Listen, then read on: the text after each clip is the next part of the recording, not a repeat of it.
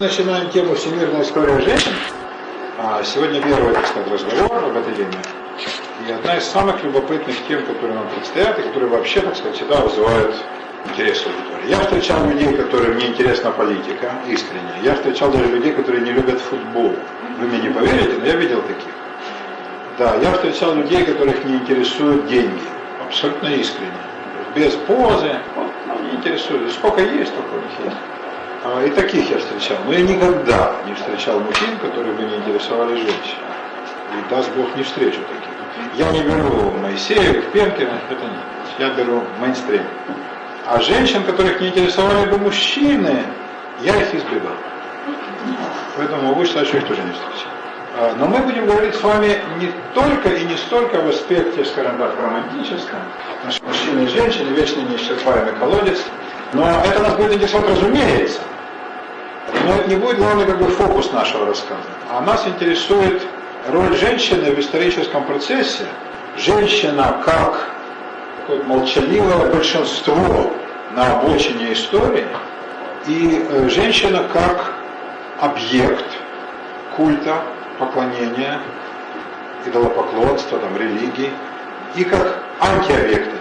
То есть женщина как святая, как ангел, как богиня, наоборот, как ведьма, как там демон, дьяволица, или как существо изначально ритуально нечистое, и поэтому значит, проклятое подлежащее всяческому изгнанию и астракизму. Вот, вот об этом мы будем говорить с вами несколько занятий. И тут всем есть простор по поводу высказаться, и дамам, которые, как бы, как замечательно написано в одном документе 18 века, по дамскому своему состоянию княгиня Дашкова братство отнюдь принято быть не могла. Это княгиня Дашкова просила братьев масонов, которым она искренне сочувствовала, и они там клялись вечной любви, некоторые из них, ей. А ей очень хотелось примкнуть. Но братья рассматривали, вот бумага совершенно изумительна, по дамскому своему состоянию принять братство отнюдь быть не может. Так вот, значит, которые по дамскому своему состоянию скажут свою точку зрения, э, настойчиво призываю мужиков не отмалчиваться, тоже сказать, что не все, конечно, а лучше, чем из того, что мы думаем. Да. А, мужики фильтруют базар, женщины говорят все, что хотят. По поводу тех сюжетов, о которых мы с вами будем говорить. Тут вот какая штука. Я, ну, может, расскажу вам, если так веселый пойдет такой стих, как-то познакомился случайно, и это было одно из интереснейших вообще явлений в случае в моей жизни, я познакомился с феминистками. Это было в Англии, это страна. Остров, кстати, многие удивляются, это остров, да. Со всех сторон окружен водой. И в середине значит, этой Англии есть городок Лестер. Говорят, что там разворачивается действие короля Лира. Там была тусовка, университетская конференция, это туфта полная, но там от кампуса до, э, собственно, старого здания университета средневекового идти, ну, как вам сказать, ну, где-то вот как от речного вокзала пешком, да, до Маяковки. Ну, там студентов возят шапку, а э, я убежал с этих всех бесконечных разговоров, абсолютно ничтожных, и пошел в городок средневековый, встретил по дороге шесть мечетей, восемь медресе, и потом сказал, вот вам не до хрена ли своим английским друзьям, они сказали, ну что, толерант, ну, в общем, все это обычно туфту. Да, а потом пришел я туда, и э, совершенно случайно, зайдя там в такой парк, стилизованный под древнюю крепость, увидел объявление, что значит, феминистические слушания, так бы я перевел. И зашел я, значит, э, к ним, увидел там множество женщин, э, вид их был абсолютно ученый, никаких чувств, кроме братских, они в основном не вызывали. А вызывали как бы мысль о том, что нужно садиться, учиться и учиться. Что хорошо, поскольку конференция. И, значит, сел, спросил, всем ли можно? Они говорят, ну, пожалуйста. А, послушал, а потом в перерыве я, значит, подошел, я человек наглый, вы же успели заметить, бесцеремонный и беспардонный. Это еще не худший из моих недостатков. И я даже скорее отношу это к достоинству. Я подошел к двум там дамам, которые сидели в Якобинском президиуме и сказал, вот, интересно, вот, а я тоже хотел. И к моей совершенно полной неожиданности они сказали, а вот давайте. А что хотел-то? А вот выступить, принять а, участие. Ну, я имею в виду как бы абстрактно. А они говорят, а вот, ну, во второй части. И номер аккуратненько там сообщается, как бы дополнение к, там, к одной докладчица. Но это послужило началом такому вот интересной такой вот дружбе. А уже как бы через несколько дней э, та конференция закончилась, но я еще в Англии остался, и я э, в другой тусовке принял уже участие вполне, выступал, был полный шок для бедных сестер. По фами... они, ну Леонид, фиг ее знает, а фамилия моя такая, что хрен поймешь, мужик или баба. И, значит, они думают, там выйдет сестра, и тут. Ну, ничего себе. То есть пошел по проводам вопль, как в раздевалке. Или в бане в женской. Ну, и, значит, я им рассказал какие-то вещи. Я им понравился, как докладчик. Я им вполне сочувствовал. Говорил о том, что вы еще мало знаете о том, как вы мужики про вас высказывают. Я вам еще расскажу. Они говорят, боже мой, неужели так? Да, да такой, о, кошмар, кошмар, скажите правду. Я правду говорил. Вот. И э, мы подружились. Э, благодаря этому мы там по переписке, а потом с некоторыми из них в Штатах встретился. Уже Америка, естественно, родина феминизма. Они для меня лучшие из сестер. Там были разные, были лесбиянки, были политические активистки, абсолютно долбанутые. Были просто пришли потусоваться, а были очень глубокие, интересные и оригинальные женщины.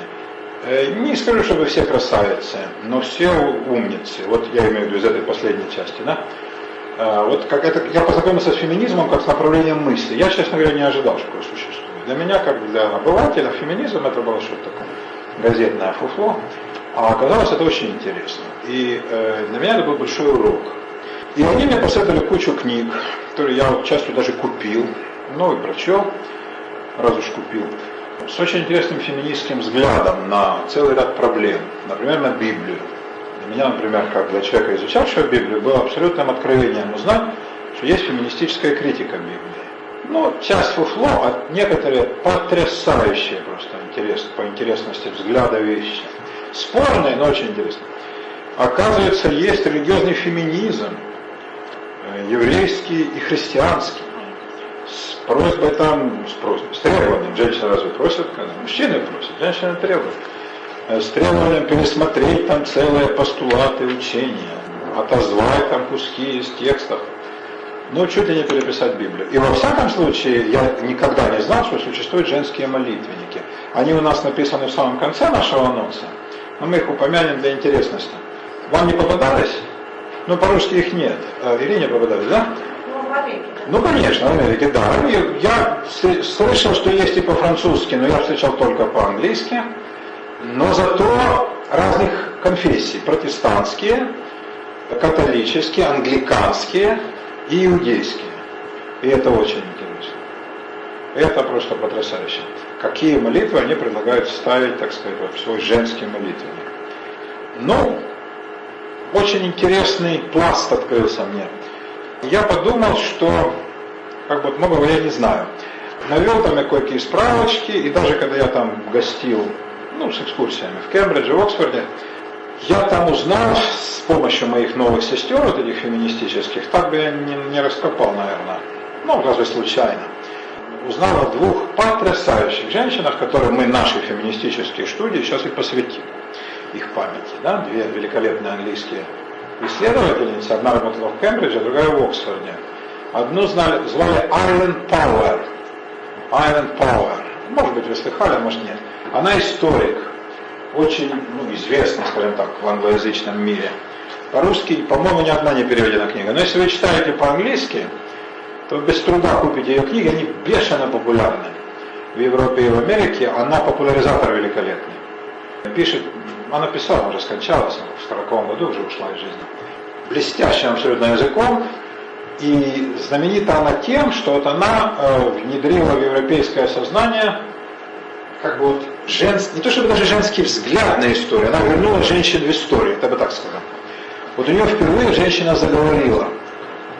И она ввела сам термин silent woman, молчащая женщина, и она ввела э, как бы вот в исторический обиход голоса женщин средневековья. Правда, она занималась только средневековьем, древним миром нет, а жаль, но это еще ждет исследователей своих. Также тоже были какие дамы, ого. Но вот по поводу средневековья говорили, что только мужики. Кто говорил там? Монахи. Рыцари-то безграмотные были. А монахи по определению мужчина. И как они относились к женщинам, сами понимаете. Поэтому женского голоса вообще не было слышно. А у нее заговорили и дамы из аристократических замков, и там из бюргерских домов, и купчихи, и мещанки, и крестьянки, что вообще поразительно. Вот какие-то там документы из допросных каких-то палат, из э, свидетельств ведьм якобы. Да, вот образ крестьянки как-то э, сформировывается. И заговорили женщины на обочинах, проститутки и монахини. То есть получается такой целостный портрет средневековых женщин. Были же не только дамы, которые поклонялись рыцарю, да? Этих же было ничтожное меньшинство, а остальные кто? Вот какая была у них жизнь? Э, вот это Ален Пауэр. Э, у нее не только про женщин э, книги, там про людей средневековья, про устройство замка, очень много интересного. Но про женщин очень любопытно читать. Она как бы вот вернула женщинам голос. Да? А вторая дама, ей, кстати, в Кембридже предлагали кафедру Айлен Пауэр. Закончу про нее рассказ, но все-таки вот поймите меня правильно. Вы же знаете, я феминист и лесбиян. Никто не любит женщин так, как я. Но я вам говорю, как, э, как ваш обожатель, как ваша бородатая сестра. Я вам скажу так, баба есть Бога. Вот вам пример. Айлен Пауэр предложили первой женщине в истории Кембриджа занять кафедру место зав кафедрой, да, Чермен, истории. Но для Кембриджа, согласитесь, тем более такое консервативное место, за ее заслуги огромные перед наукой перед популяризацией науки, что тогда как бы начинало оцениваться. Это было перед войной, Второй мировой. Что же э, эта дивная женщина сделала? Она закрутила роман, э, нет, дело житейское, с одним кадром. Кто же был этот ее избранник? Я не могу вас скрыть, или лучше не говорить. Сказать? Кто-то наставит плюс. Но раз это дает добро, я не могу ей отказать. Он был молдавский еврей, русскоговорящий по как бы, культуре, да, по-английски с трудом, но, видимо, красив был, песни пел. Кем-то там он был студентом, фиг знает. Она его значит, вытащила, он был моложе ее лет на, ну, в общем, больше, чем на пять. И она сказала, что она хочет видеть в качестве завкафедры его, чьи заслуги абсолютно не шли ни в какое вообще сравнение. В качестве э, администратора она всячески на себя протаскивала, лоббировала, в конце концов все кончилось скандалом, так она ничего не получила. Вот так. Так что, ну я уже это говорил. И потом пришли женщины к э, руководству кафедрами в Кембридже, но не с нее эта история началась. Вторая женщина совсем иная, в Оксфорде. Ее звали Берил Смолли. Берил, в смысле, Берил, драгоценный камень, Смолли. Такая, ну, английская распространенная фамилия. И, может быть, вы не слыхали про такую. Это гениальная женщина. Но именно всю гениальность она меньше известна. Она написала книжку, которая выдержала с довоенных времен восемь переизданий. Это надо одуреть. В гуманитарном мире, где все стареет через два дня, всякие новые веяния и моды, восемь изданий – это беспрецедентная вещь. Книжка называется Studies of the Bible in the Middle Ages. Изучение Библии в средние века. Ничего лучше я не читал. Это ну, учебное, научное издание. Огромная, во-первых, огромная работа, сколько она перекопала, это просто снять шаг. А во-вторых, э, полностью меняет представление о том, э, как реально изучалась Библия, кто это изучал. У меня было полное вообще открытие. Ее очень чтят в Оксфорде там есть стипендии ее имени, как оказалось. Я попросил провести в зал, но тут же провели, сказали, да, сэр, конечно. Значит, ее портрет, книги ее. Вот. Э, но она не занимала никаких постов. Она была чистый исследователь, к администрированию вообще не рвалась. А, вот такая вот интересная была дама. И вот а это две как бы ипостаси англоязычного ученого феминизма. Одна женщина-исследователь, Берил Смолл, которая посрамила всех мужиков все исследователи Библии, а это жадики снобы, это же как закрытая каста, они все сняли шляпу и сказали, что лучше книги, чем она, не написал пока никто из них. Это надо одурить. Все такого признания, да? Вы видели фильм «Игры разума»? Э, помните там знак признания, который принят в, вот, западном университетском мире, когда в кафетерии сидит профессор, которого признают как лучший, и каждый приходящий дает, дает свою авторучку. Это древний рыцарский. Раньше рыцари так оставляли копии. да, у кого больше всего копий, тот самый почтенный. Тот, значит, ведет рыцарский отряд в бой. Но вот вторучка вроде а, как бы намека на рыцарское копье. Помните, там ему кладут в конце, да, перед получением премии. Так вот, говорят, что она до 25 вот таких вот, значит, вторучек скапливались на ее столе, когда она обедала в университетском кафетерии. Вот такие были у нее Причем какие люди клали эти самые ручки. Кряхтя и скребя зубами, старые мастодон. Потому как никуда. Вот это, вот э, это опровержение тупорылого мифа о том, что баба дура, и волос долгий, ум короткий, и женщина никогда не способна э, так глубоко копать, как мужчина, и ее дело только кухня, трусы, колготки, и уж куда женщине заниматься сложными вещами, пусть она будет Тиной Канделаки, в крайнем случае Ксюша Собчак, это их потолок, да, никакие серьезные студии женщине лезть не надо, а пусть знает свое место. Так вот, Берл Смолы доказала всему этому быдлу, потому что только быдло может так думать, по моему убеждению, да, такая она, кто такие они. Да? Она написала потрясающий научный труд, но абсолютно безотносительно к своей гендерной принадлежности, ничего женского нет. Там совершенно мужской подход. Хватка, обзор источников, взгляд очень жесткий, без прекраснодушия, романтизма исторического, который многим свойственен, а ей как раз нет. Да, и широта подхода, и э, умение сравнивать источники, ну все, что мы хотели бы видеть в ученых. Вот это некая икона научного феминизма на Западе. А почему вы относите это к феминизму? Это феминизм чистый, потому что к ее трудам относились поначалу совершенно снисходительно. То есть только потому, что это женщина? Только потому, что это женщина, как ни дико, сейчас это звучит, но благодаря таким, это женщины ледоколы. Это они разбили этот идиотский предрассудок. Ну что Баба может написать о Библии? Ну, ну еще кулинарную книгу. Ну туда-сюда. Ну там про вздохи на скамейке. Но про Библию, ну что? А тут оказалось, ого, да? И вот в этом смысле ей пришлось все тяготы дискриминации вынести, это в толерантной Англии, где снобизм не менее чем везде был популярен. И уже теперь, после ее книги, после даже первого выхода, первый вам был в 1938 году, никто уже никогда из более-менее настоящих ученых никогда не скажет о том, что ну баба куда, ее место на кухне, что секундочку, и все умолкают. Да, поэтому для феминисток это такой совершенно вот иконописный лик.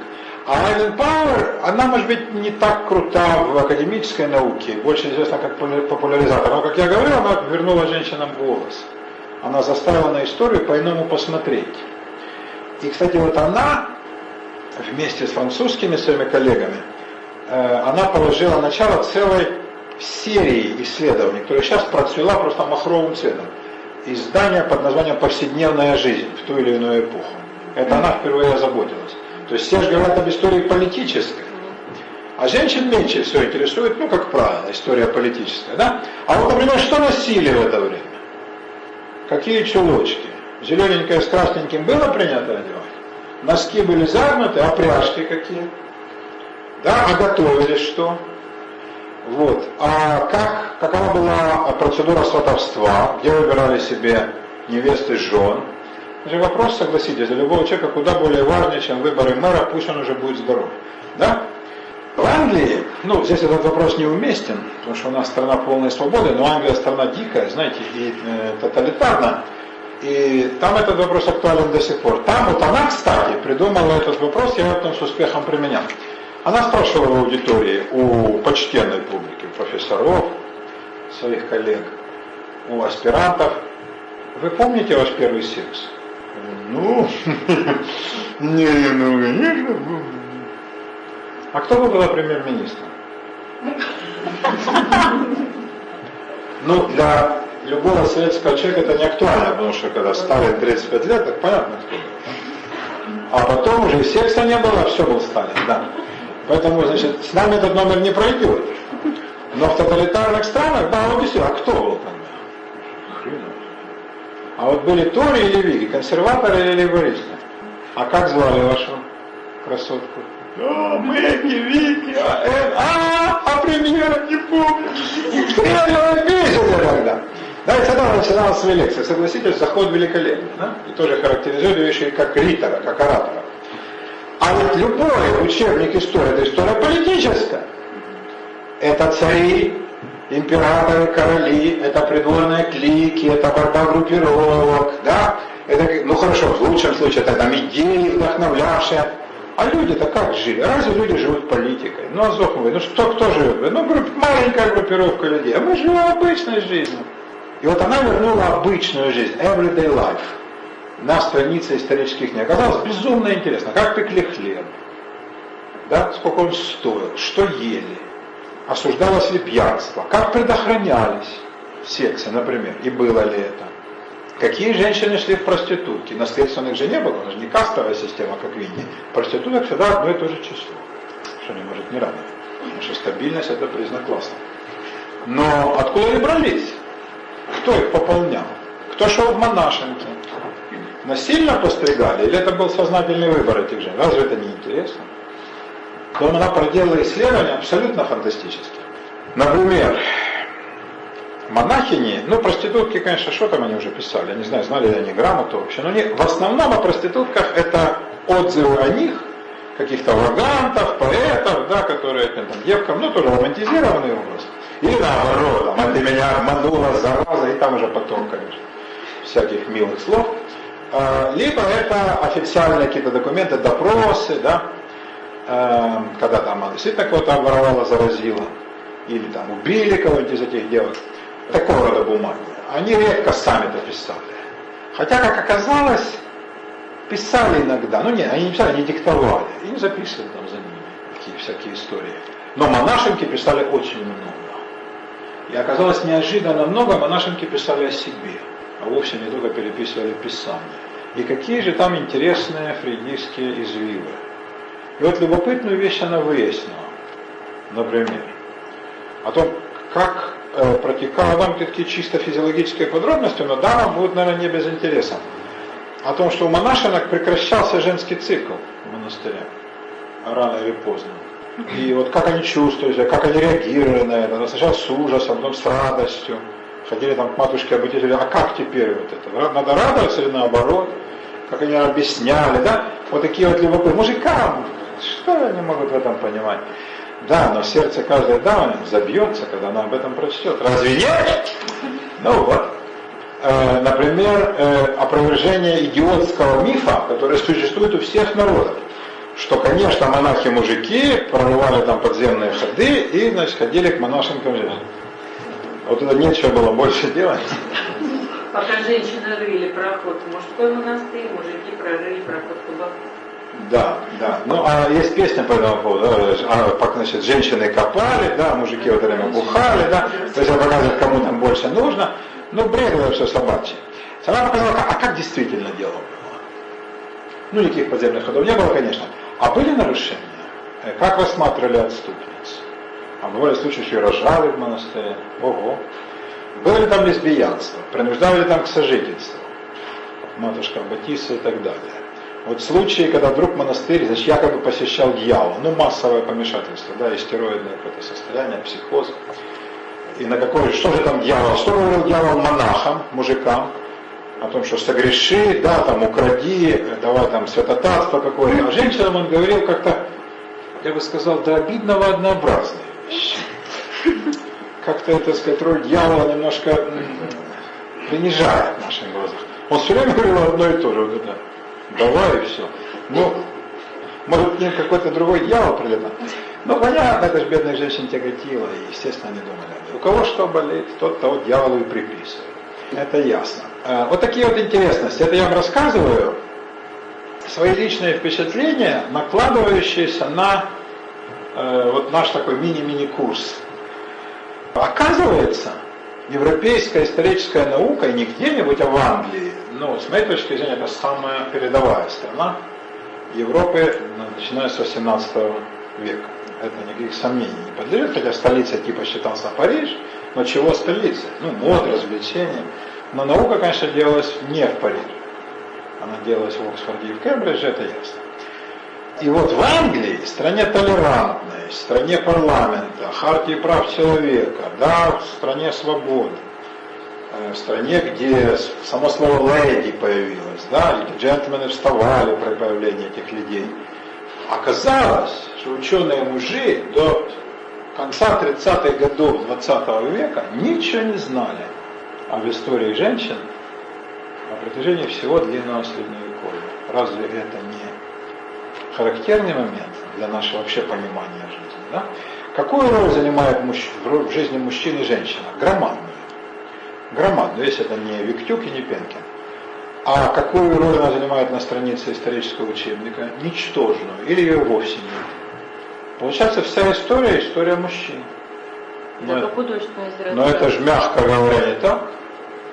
Да? В жизни это совершенно не так. А почему мы миримся, мы, читатели учебников, с таким странным и диким искажением?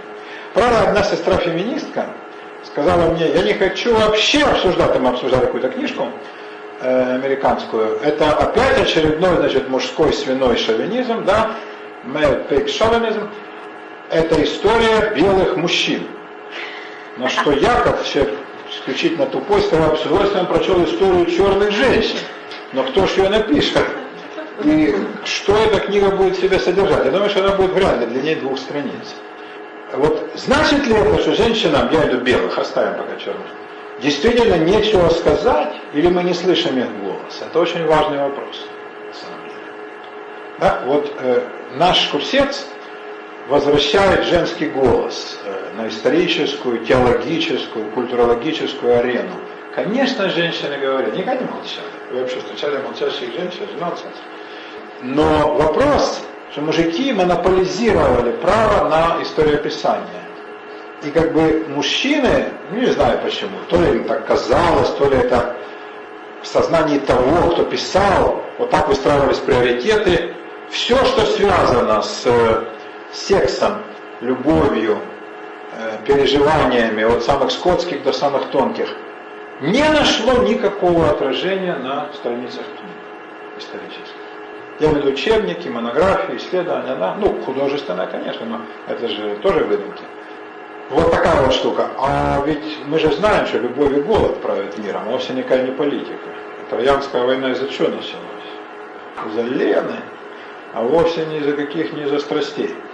А точно ли все остальные войны начинались из-за бабла? не отравились ли мы этим Марксом, так что уже не можем остановиться в блевотине марксистской. Действительно всем правят бабки? Вы в самом деле так считаете? Всем в мире правит экономический интерес. Спроецируйте на вашу жизнь. Ну, конечно, деньги важны. На самом деле бабки все заменяют вам. Я сомневаюсь. Они заменяют вам любовь, секс, увлечение, романы. Да вряд ли. А почему же в книгах, да, вот такой дикий перекос? Почему мы везде ищем экономический интерес? Там его сроду нет. А есть ревность, есть страсть, там борьба, скотство или наоборот, преданность такая романтическая, рыцарская, мужчина, женщина, наоборот. Огромное количество событий в европейской истории начиналось из-за романтических причин. А романтические это кто? Бабки любимые ваши? Нет, это дамы, мои любимые. Вот этих самых дам, которых современники, конечно, знали, за кого там рыцари идут в поход, за даму своего короля. Они же бестрепетно шли, они уважали это чувство, значит. Да? А вот мы их теперь забыли. У Пушкина был такой поэт. Есть стихотворение э, «Жил на свете рыцарь бедный». Помните? Да? Молчаливый и простой с виду сумрачный и бледный, а духом честный и прямой, да. И он имел одно видение, недоступное ему, непостижное, и глубокое впечатление в память возвращения. Да. Я могу вам спеть, по другой. Путешествуя в Женеву, вдоль кладбища у креста, встретил он кого? Марию Деву, Матерь Господа Христа. Да. С той поры, сгорев душой, он на женщин не смотрел, и очередное молвит слово. Он себе на шею четки вместо шарфа повязал и с лица стальной решетки никогда не. И вот, значит, в Палестине, между тем, как паладины, заметьте, паладины, отправившиеся в крестовый поход, вызволяют гроб Господень, а вовсе не романтическое приключение. Между тем, как паладины возглашали имя Дам, а он нет. Лумендей, Санкта Роза, восклицал он Дик Ильян, Лумендей, свет небес. Санкта Роза, понятно? И как гром его угроза поражала мусульман. Кажется, о, один только был такой. А все остальные за кого сражались на полях Палестины? Паладины возглашали имя дам. Даже в таком, казалось бы, совершенно крестоносном святом церковном предприятии. Вот как. Я подумал, обманывает Эфиоп, не может быть такого. Стал интересоваться. Оказалось еще как. Эфиоп еще преуменьшен.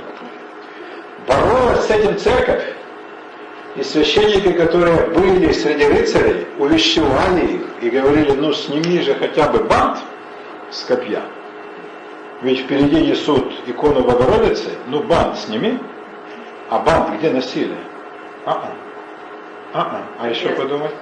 Подвязка, конечно. Ну, все же понимали. А отстежной рукав, так называемый манш, который женщины бросали во время турниров своим кавалерам, а тот нанизывал их на копье. Какой жест? Ну, чистый фридизм. И сколько этих падало у него рукавов, а он объезжал.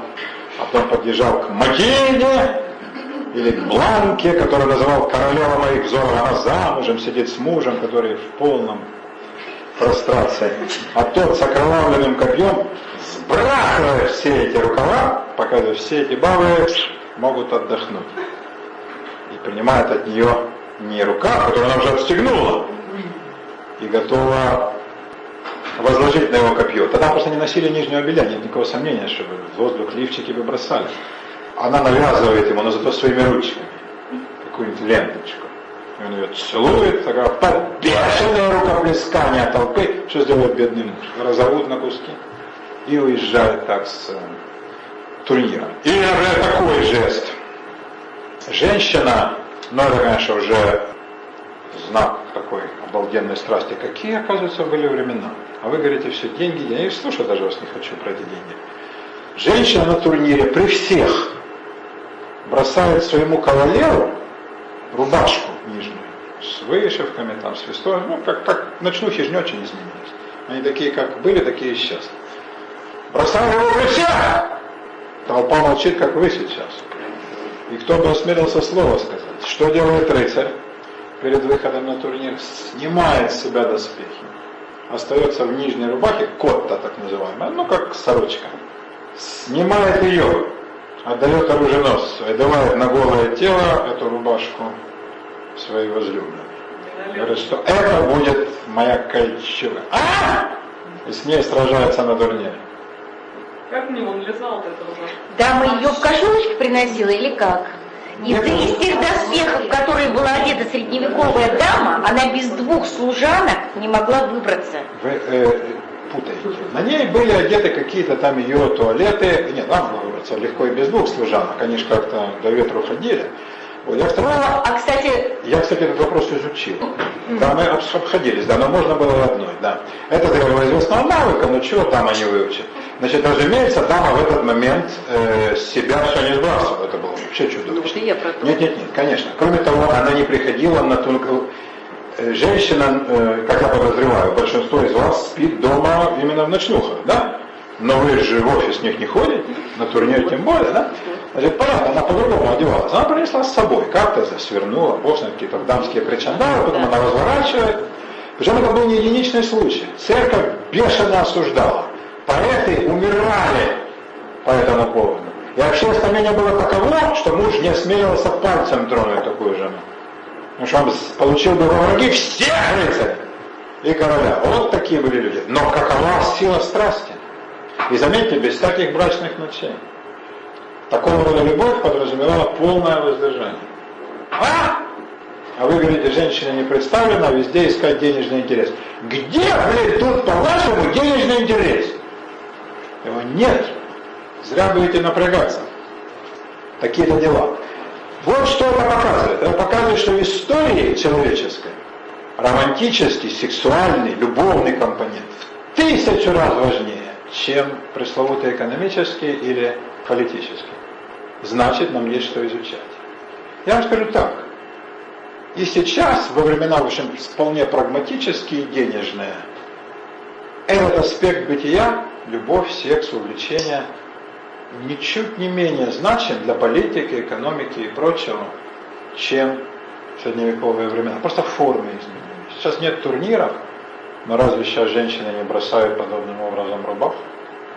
Разве сейчас мужчины не способны на такие поступки?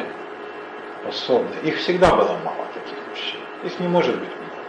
Но они всегда были и будут, они не переведутся.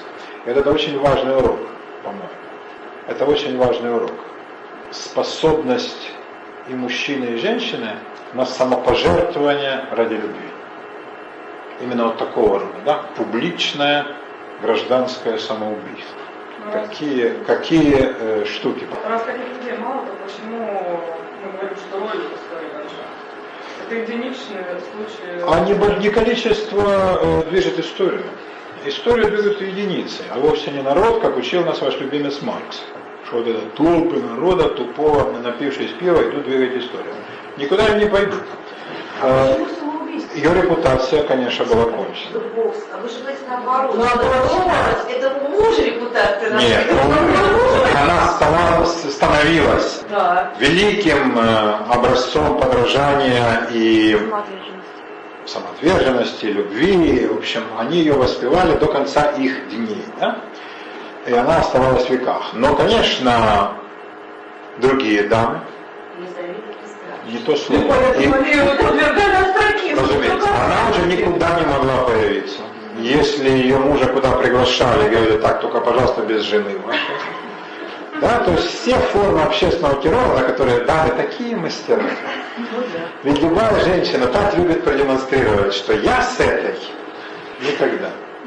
Да на одном дикто, боже меня, если я порядочная женщина, а не такая, как эта.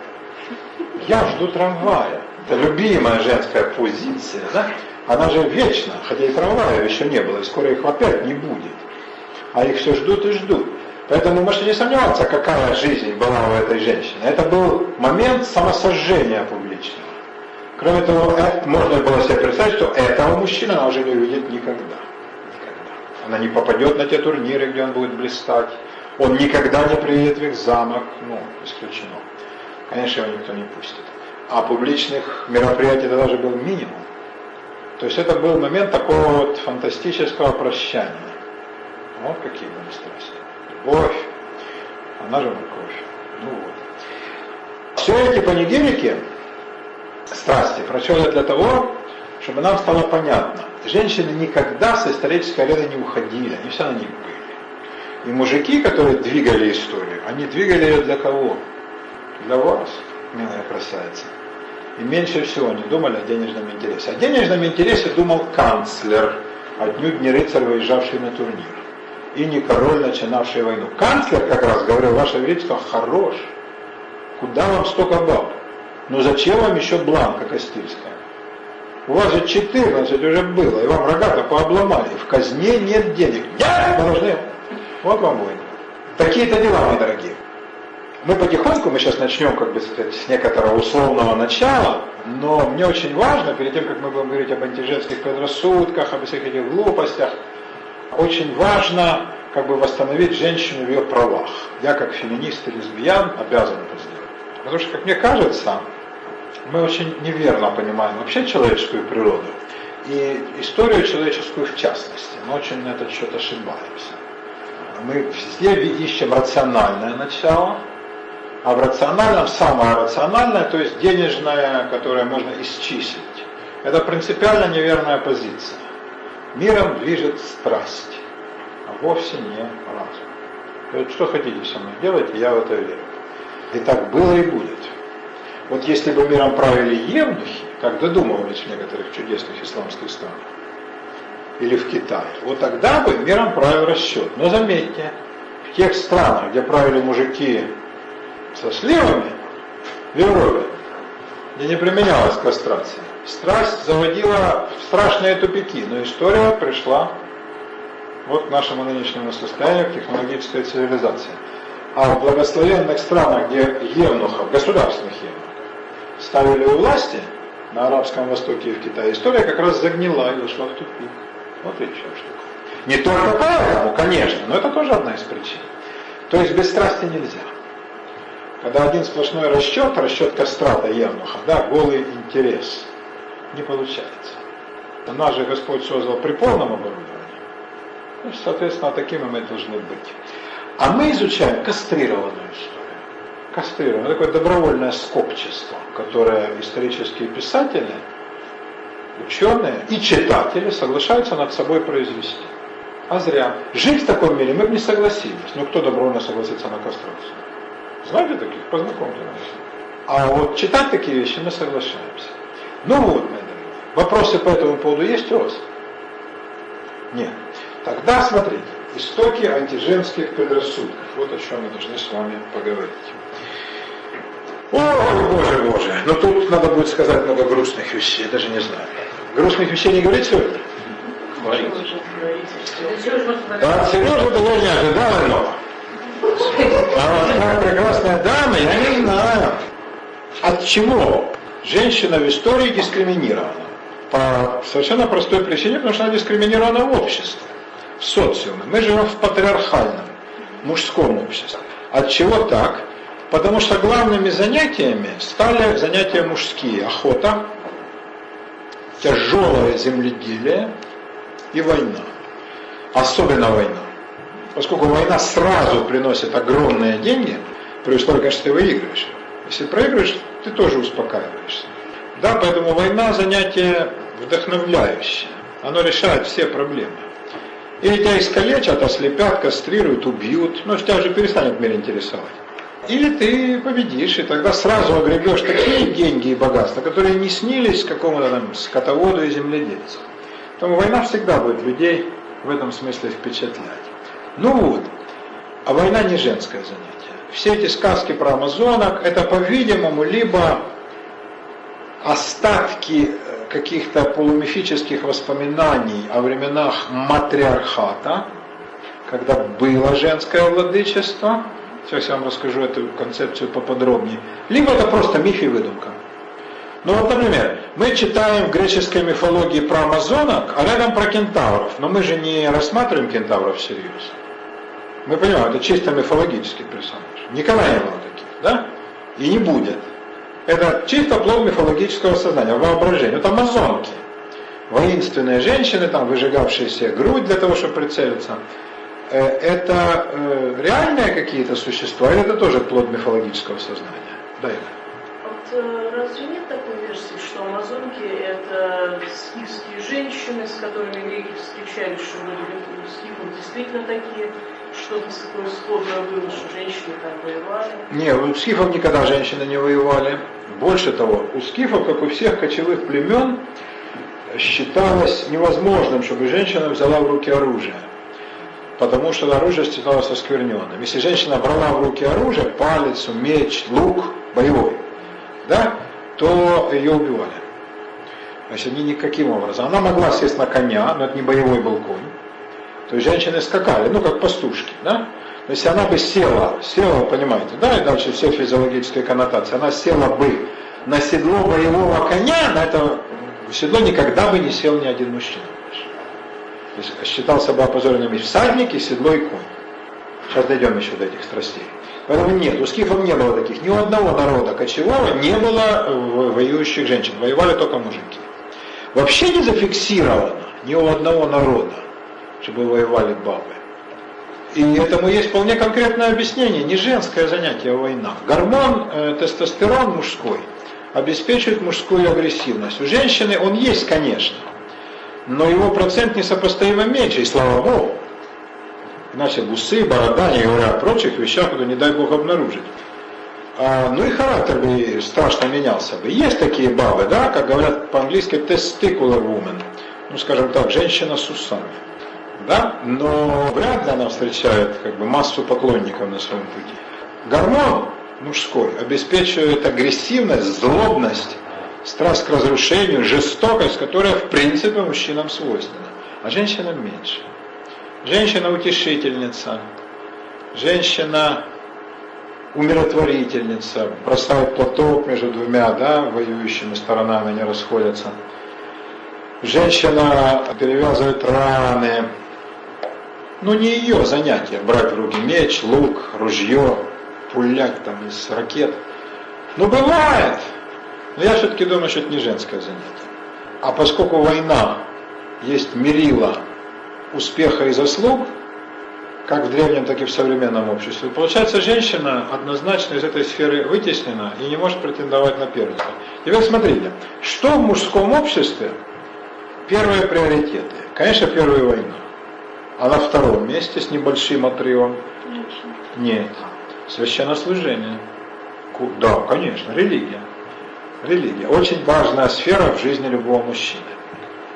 Эта религия может по-разному называться. Может называться футбол. Вам это кажется странным, что это, мол, язычество, а мы, язычники, верим в это. Да, она может называться рыбалка, она может называться строительство социализма в одной отдельно взятой, а может там какие-то кришнаиты, эгоисты и обычная религиозная система. Для мужчины религия очень важна, для женщины несопоставимо меньше. Сейчас объясню свою точку зрения, почему, и приготовлюсь к суду Линча. Я сейчас вам раздам камни и посмотрю, кто первый бросит. Это будет интересный психологический этюд. Да. Не какой первый долетит, а кто первый бросит. Женщина – существо конкретное. Ей надо выделить лучшего путем там стравливания мужиков, устраивания драк. Вы э, не ходили в молодости на танцы? В ДК абразивного, а также кирпичного завода? А я ходил. У, и вы Люду Литовченко не знаете? Я помню Люду Литовченко. Да, так что я знаю, что это такое.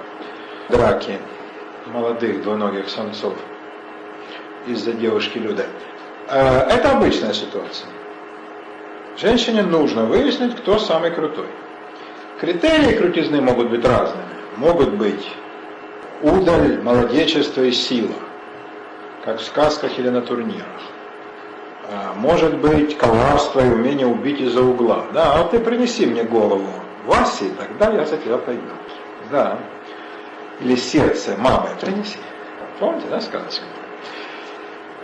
А может быть критерий там ум какой-нибудь необыкновенный. Ой, ой, ой, мой Лешенька все знает. Ну, допустим.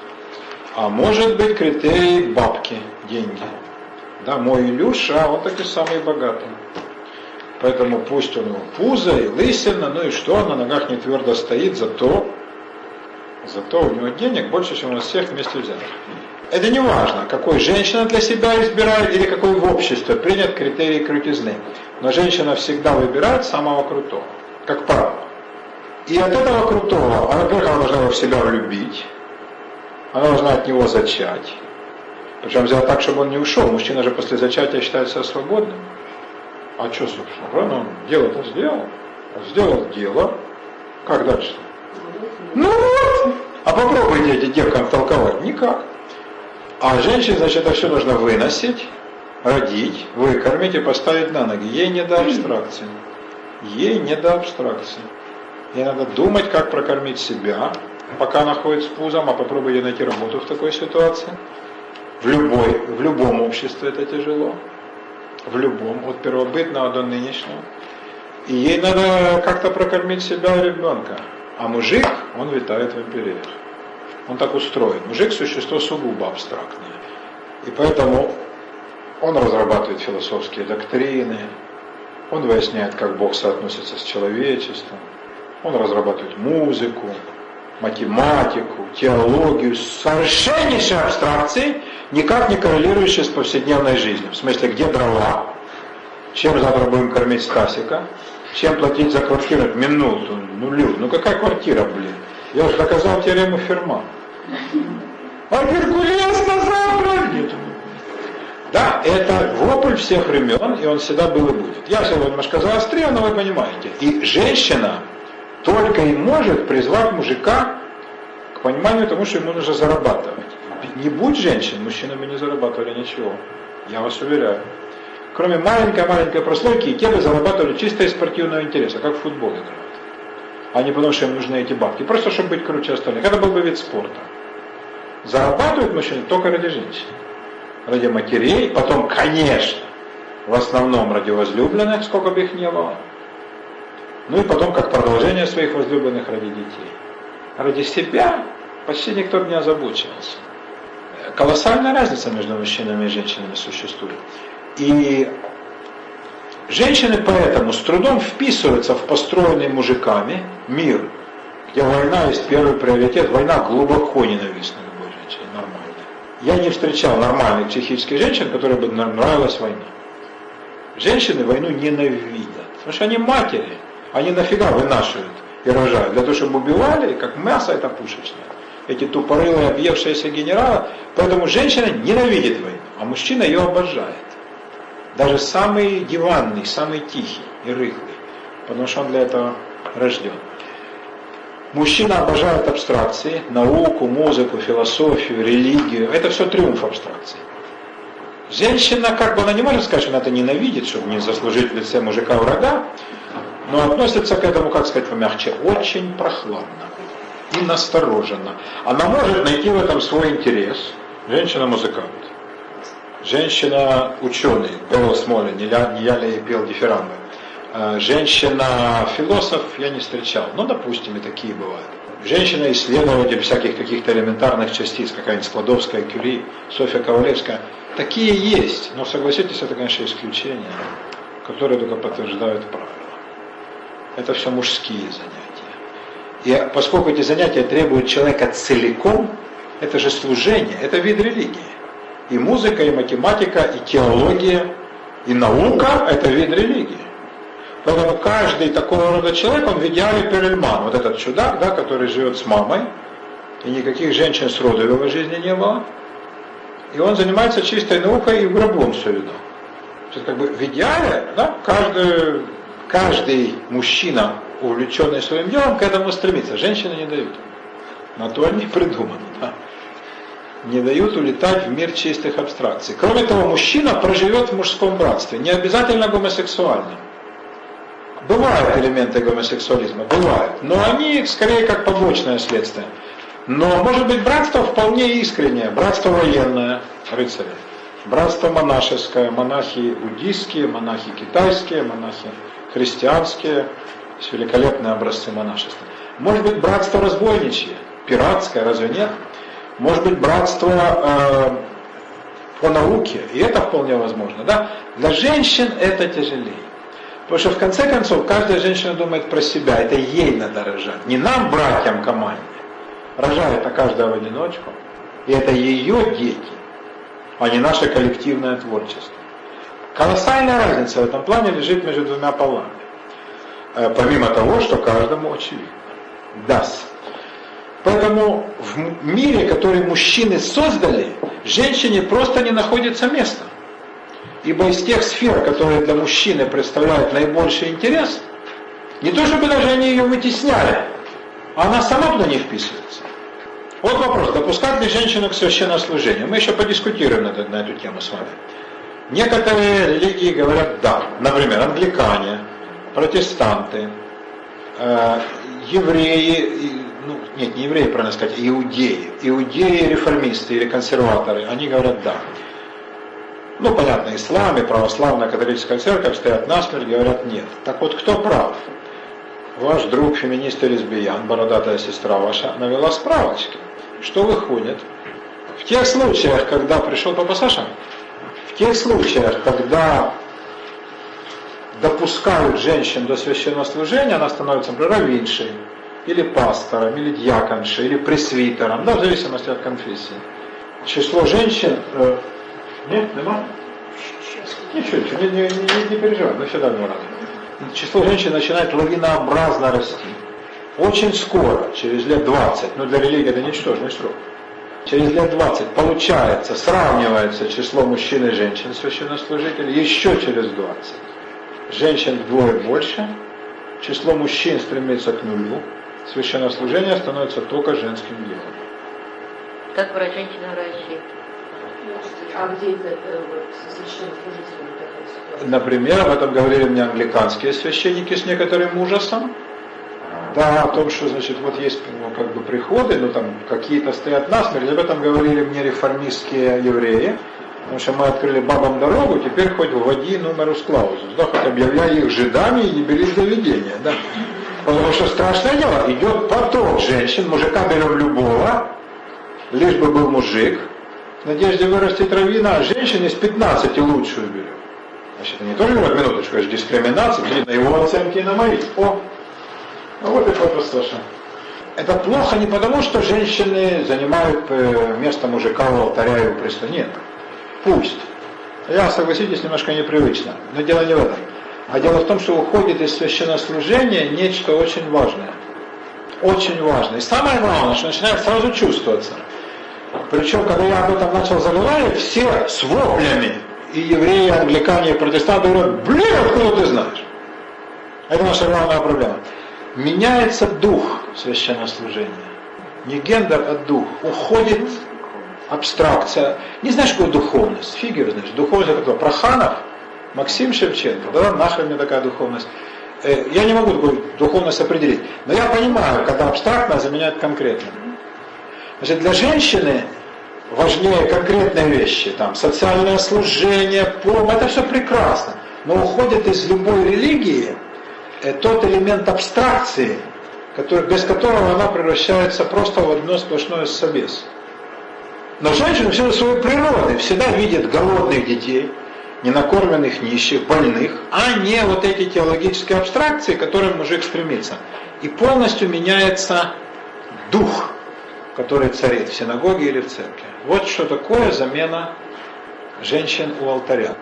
Допуск женщин к священнослужению. И дело не в дискриминации, а в том, что что-то важное уйдет.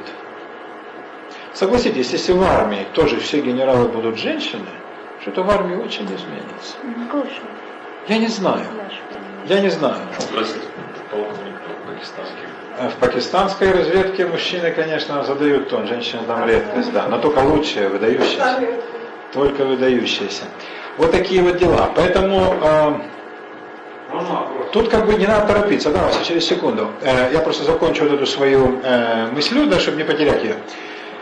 Поэтому видите, какая штука? Когда женщины рвутся занять некие места, то надо посмотреть, а что будет с вот этим самым местом. Вот вы спрашиваете, я не забыл, Василий, про ваш вопрос, женщины-врачи, ну, не знаю, может быть, что-то ушло из медицины, а что-то, может быть, добавилось. Но вот когда женщины-учителя, а это сплошь и рядом в любой стране, кроме, может быть, исламских, то я точно знаю, что из школы ушел весь дух. И феминизация школы – одна из самых больших ее бед. И я думаю, все с этим согласятся. Да, это говорят и учителя, и учительницы. Причем, чем лучше учительница, тем охотнее она это признает. Но, ну, кроме женщины, только одни женщины преподают. Что она несет с собой? Снижение требовательности и замены четких критериев личными, когда личное отношение к ученику, особенно в старших классах, заменяет отношение к нему объективное. Потому что для женщины личностный момент в тысячу раз важнее, чем для мужчины, и это ее делает женщиной. Склочность, которая присуща дамам, особенно когда они, дамы любят превращаться в баб, это плохо. Лучше бы дамам всегда оставаться дамами, но дамы иной раз превращаются в баб. А бабские склоки и свары, это мы знаем, что такое. И, к сожалению, многие учительские давным-давно в это дело превратились. Потом женский коллектив нетерпим к своим со-членам гораздо более, чем мужской. Для мужиков то, что коллега выпивает, ходит налево и направо, и конем, не дисквалифицирующий признак. Они могут хлопнуть по плечу и сказать, блин, ну когда ты, Саня, угомонишься? Ну как, опять? Э, но для них это не будет никаким таким минусом, да, э, они могут пожурить, могут в конце концов сказать на кухне, но они не станут от этого хуже к нему относиться. От того, что он пропускает лишнюю рюмочку, обнял лишнюю талию или даже посмотрел на лишний лифчик. Живьем. Живьем. А для женщин это решающий момент. Не, даже не пытайтесь меня переубедить. Особенно среди женщин, которые чувствуют свою некоторую невостребованность, скажем мягко. А таких женщин число, к великому нашему сожалению, все растет и растет. Что один Жириновский может делать? Кто ему реально помогает? Один я. На что мы вдвоем на такую страну? Да и дела у нас есть. Поэтому э, количество невостребованных женщин, во всех смыслах невостребованных, громадно растет. Я это знаю, как человек, проводящий женские тренинги как профессиональный феминист и лесбиян. Я знаю, как им тяжко. И я знаю, как тут трудно даже лучшим и умным и тонким женщинам удержаться от соблазна начать судить своих успешных или просто даже более счастливых, удачливых товарок. Почему ей, блин, везет, но это же шлюха, это же все видят. А ее зовут, там за ней ухаживают. Есть доброе украинское слово «за нею упадают». Это не если падают, вы понимаете, да? Упадают, за мною нет. Я вот такая вся гордая, недоступная, вся такая чудесная в кружевном белье на накрахмаленном, и никому я нафиг вот нет. А вот она, ну видно же все, что... Среди вас есть женщина с именем Марина? Нет. Так вот, Марина шлюха.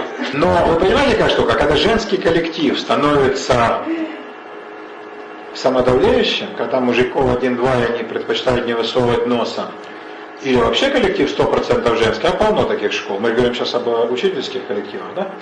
Вообще преподавательских. Но все-таки в вузах процент мужиков какой-то есть, а в школах практически он ничтожен. Э, то, конечно, это очень деформирует. Это деформирует социум, потому что это вводит бабские критерии. Можно иной раз пусть даже и дамские. Но это очень деформирует. Появляется ханжество, появляется зависть к удачливым. И появляются те вещи, которые, конечно, делают там жизнь порой нестерпимой. Да. Просто еще в женском педагогическом коллективе, по-моему, меняется вот цель образования всего, как говорится, женской специфики, становится цель конкретная. Да, ЕГЭ, прийти туда, перейти туда. Да, не воспитание. А, понимаете, а вот мужской коллектив преподавателей, он больше вот духом, что называется, берет. Знать, постичь. Может и быть и так. Ну, здесь мне сложнее согласиться, но, пожалуй, да. Ну, как бы вы в некотором абстрактном идеале вы правы. Если это ну. Это идеале. Да, в идеале. Ну, пожалуй, и так. Но тогда это еще хуже. Да. Да, это еще... Это самое страшное. Бог с ними соскок. Ну вот видите, какая штука. Поэтому какая вещь? Значит, э, эти женщины готовят людей и, и женщин и мужиков для мужского общества. И в этом ядовитый парадокс. Кто воспитывает инфантильных? Одинокие мамы, которые говорят, все мужчины су, пайку, а также ко, то есть козлы, а вовсе не Коган и не Максименко. Да? Ко это какая? На что фамилия? А кроме того, в воспитание инфантилов гигантский вклад вносит школа, где женщины формируют женский, дамский, бабский, пусть даже дамский взгляд на мир – и сталкиваясь с очень жесткой реальной действительностью, выпускники и выпускницы, но особенно это видно на пацанах, страшно теряются. Отсюда, кстати, колоссальный разрыв. Вот вы никогда не обращали внимания на такую вещь? Я это, ну, как мне казалось, подметил сам и рассказал, ну, в какой так сказать, компании, где есть учителя. И они неожиданно очень горячо со мной согласились. Я загордился. А, о чем идет речь? Женщины воспитывают таким образом, что внешнее приличие, декорум, гораздо важнее э, внутреннего. Поэтому возьмите любого ученика, начиная с седьмого класса, это теперь уже и ученицу. Как она общается с родителями и учителями, очень хорошо, такие там нормальные слова, да, ну, не без школьного сленга, но в основном это обычные, нормальные такие дети. И как они общаются между собой. Это совершенно уголовный рык. Это чудовищный мат. Это стремление спуститься в самый низ. Откуда такой контраст? Именно из стремления женщин-воспитательниц, учительниц, соблюсти вот этот ах, ах, ах, не дай Бог, вслух не скажи. То есть жопа-то есть, а слова нет. Да, отсюда получается колоссальный разрыв, которого не бывает в мужских коллективах воспитывающих. Колоссальный разрыв между внешним то, что продуцируется вовне, и реальным, тем, чем они реально живут. Сериал «Школа» поставил этот вопрос, вы посмотрите, какой поднялся вопль. Хотя поставила вопрос как раз э, женщина. Вот это вот Валерия с сложным римским именем почему Ну, псевдоним. Германика. Такие дела. Э, вот это тоже очень дурно, да, и э, это очень деформирует, скажем так, объект воспитания э, вот этих самых учеников. Поэтому да, можно вернуть женщин на любые посты. Ну, вернуть, или они завоюют их. Никогда же не были женщины в учителях. Они стали ими, собственно говоря, с 30-х, 40-х годов, совсем недавно. В 50-х они пошли уже массой, дальше уже мужики из школы ушли. Исторически недавно все. Но женщины там очень закрепились. Стоит их дальше туда пускать? Ну, про медицину не знаю. А, дало что-то или убрало из медицины такое массированное присутствие там женщин. А вот в медиасфере все меньше журналистов, все больше журналисток. И это тоже меняет профиль, конечно. А мужики-то куда деваются? И почему они уходят? э, Я думаю, что они там не выживают. Так что видите, какая вещь? Не знаю, эм, нет у меня готового рецепта, да? Мы сейчас говорим о не о таких серьезных вещах, как на прошлой лекции, да? Но тоже э, вещи достаточно значимые. У меня нет никаких готовых рецептов. Я не знаю, где мужиков взять, например, для школы. Их же просто неоткуда взять. Не то, чтобы их не пускали туда. Наоборот, давайте идите, да, но они не идут. Потому что вот ско- сколько я себя помню, этот вопрос всегда стоит. Вернем мужчин в школу. Вернем мужчин в школу, но они не идут. Они не идут, да, они не идут. Хотя как их страшно. как их не- Я вам хочу сказать, это проблема для школ всей Европы. Там процент мужчин, конечно, больше, чем у нас, он где-то до 30, но нигде не больше 35-40. Большинство в любой европейской стране все равно составляют женщины. Учительницы. А ведь, боже ты мой, веками воспитатели были только мужчины. Только мужчины. Потом смешанные классы.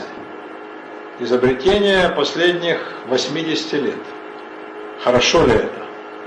Или лучше раздельное воспитание? Мальчики отдельно, девочки отдельно. Тоже большой вопрос. Вот эта вот феминизация такая массированная. Это следствие того, что женщины ворвались на арену мировую. Что это принесло больше, добра или худа?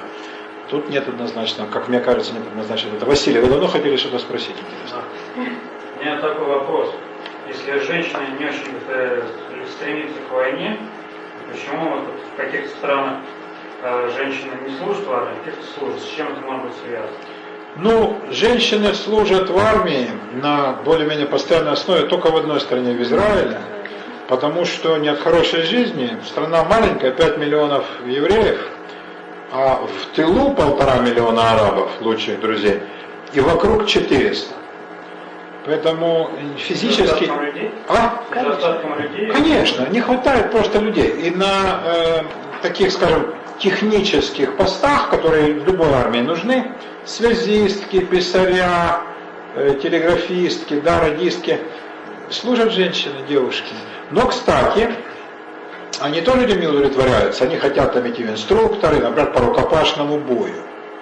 И если девушка инструктор по рукопашному бою, парни умоляют, просят в эту роту не записываться.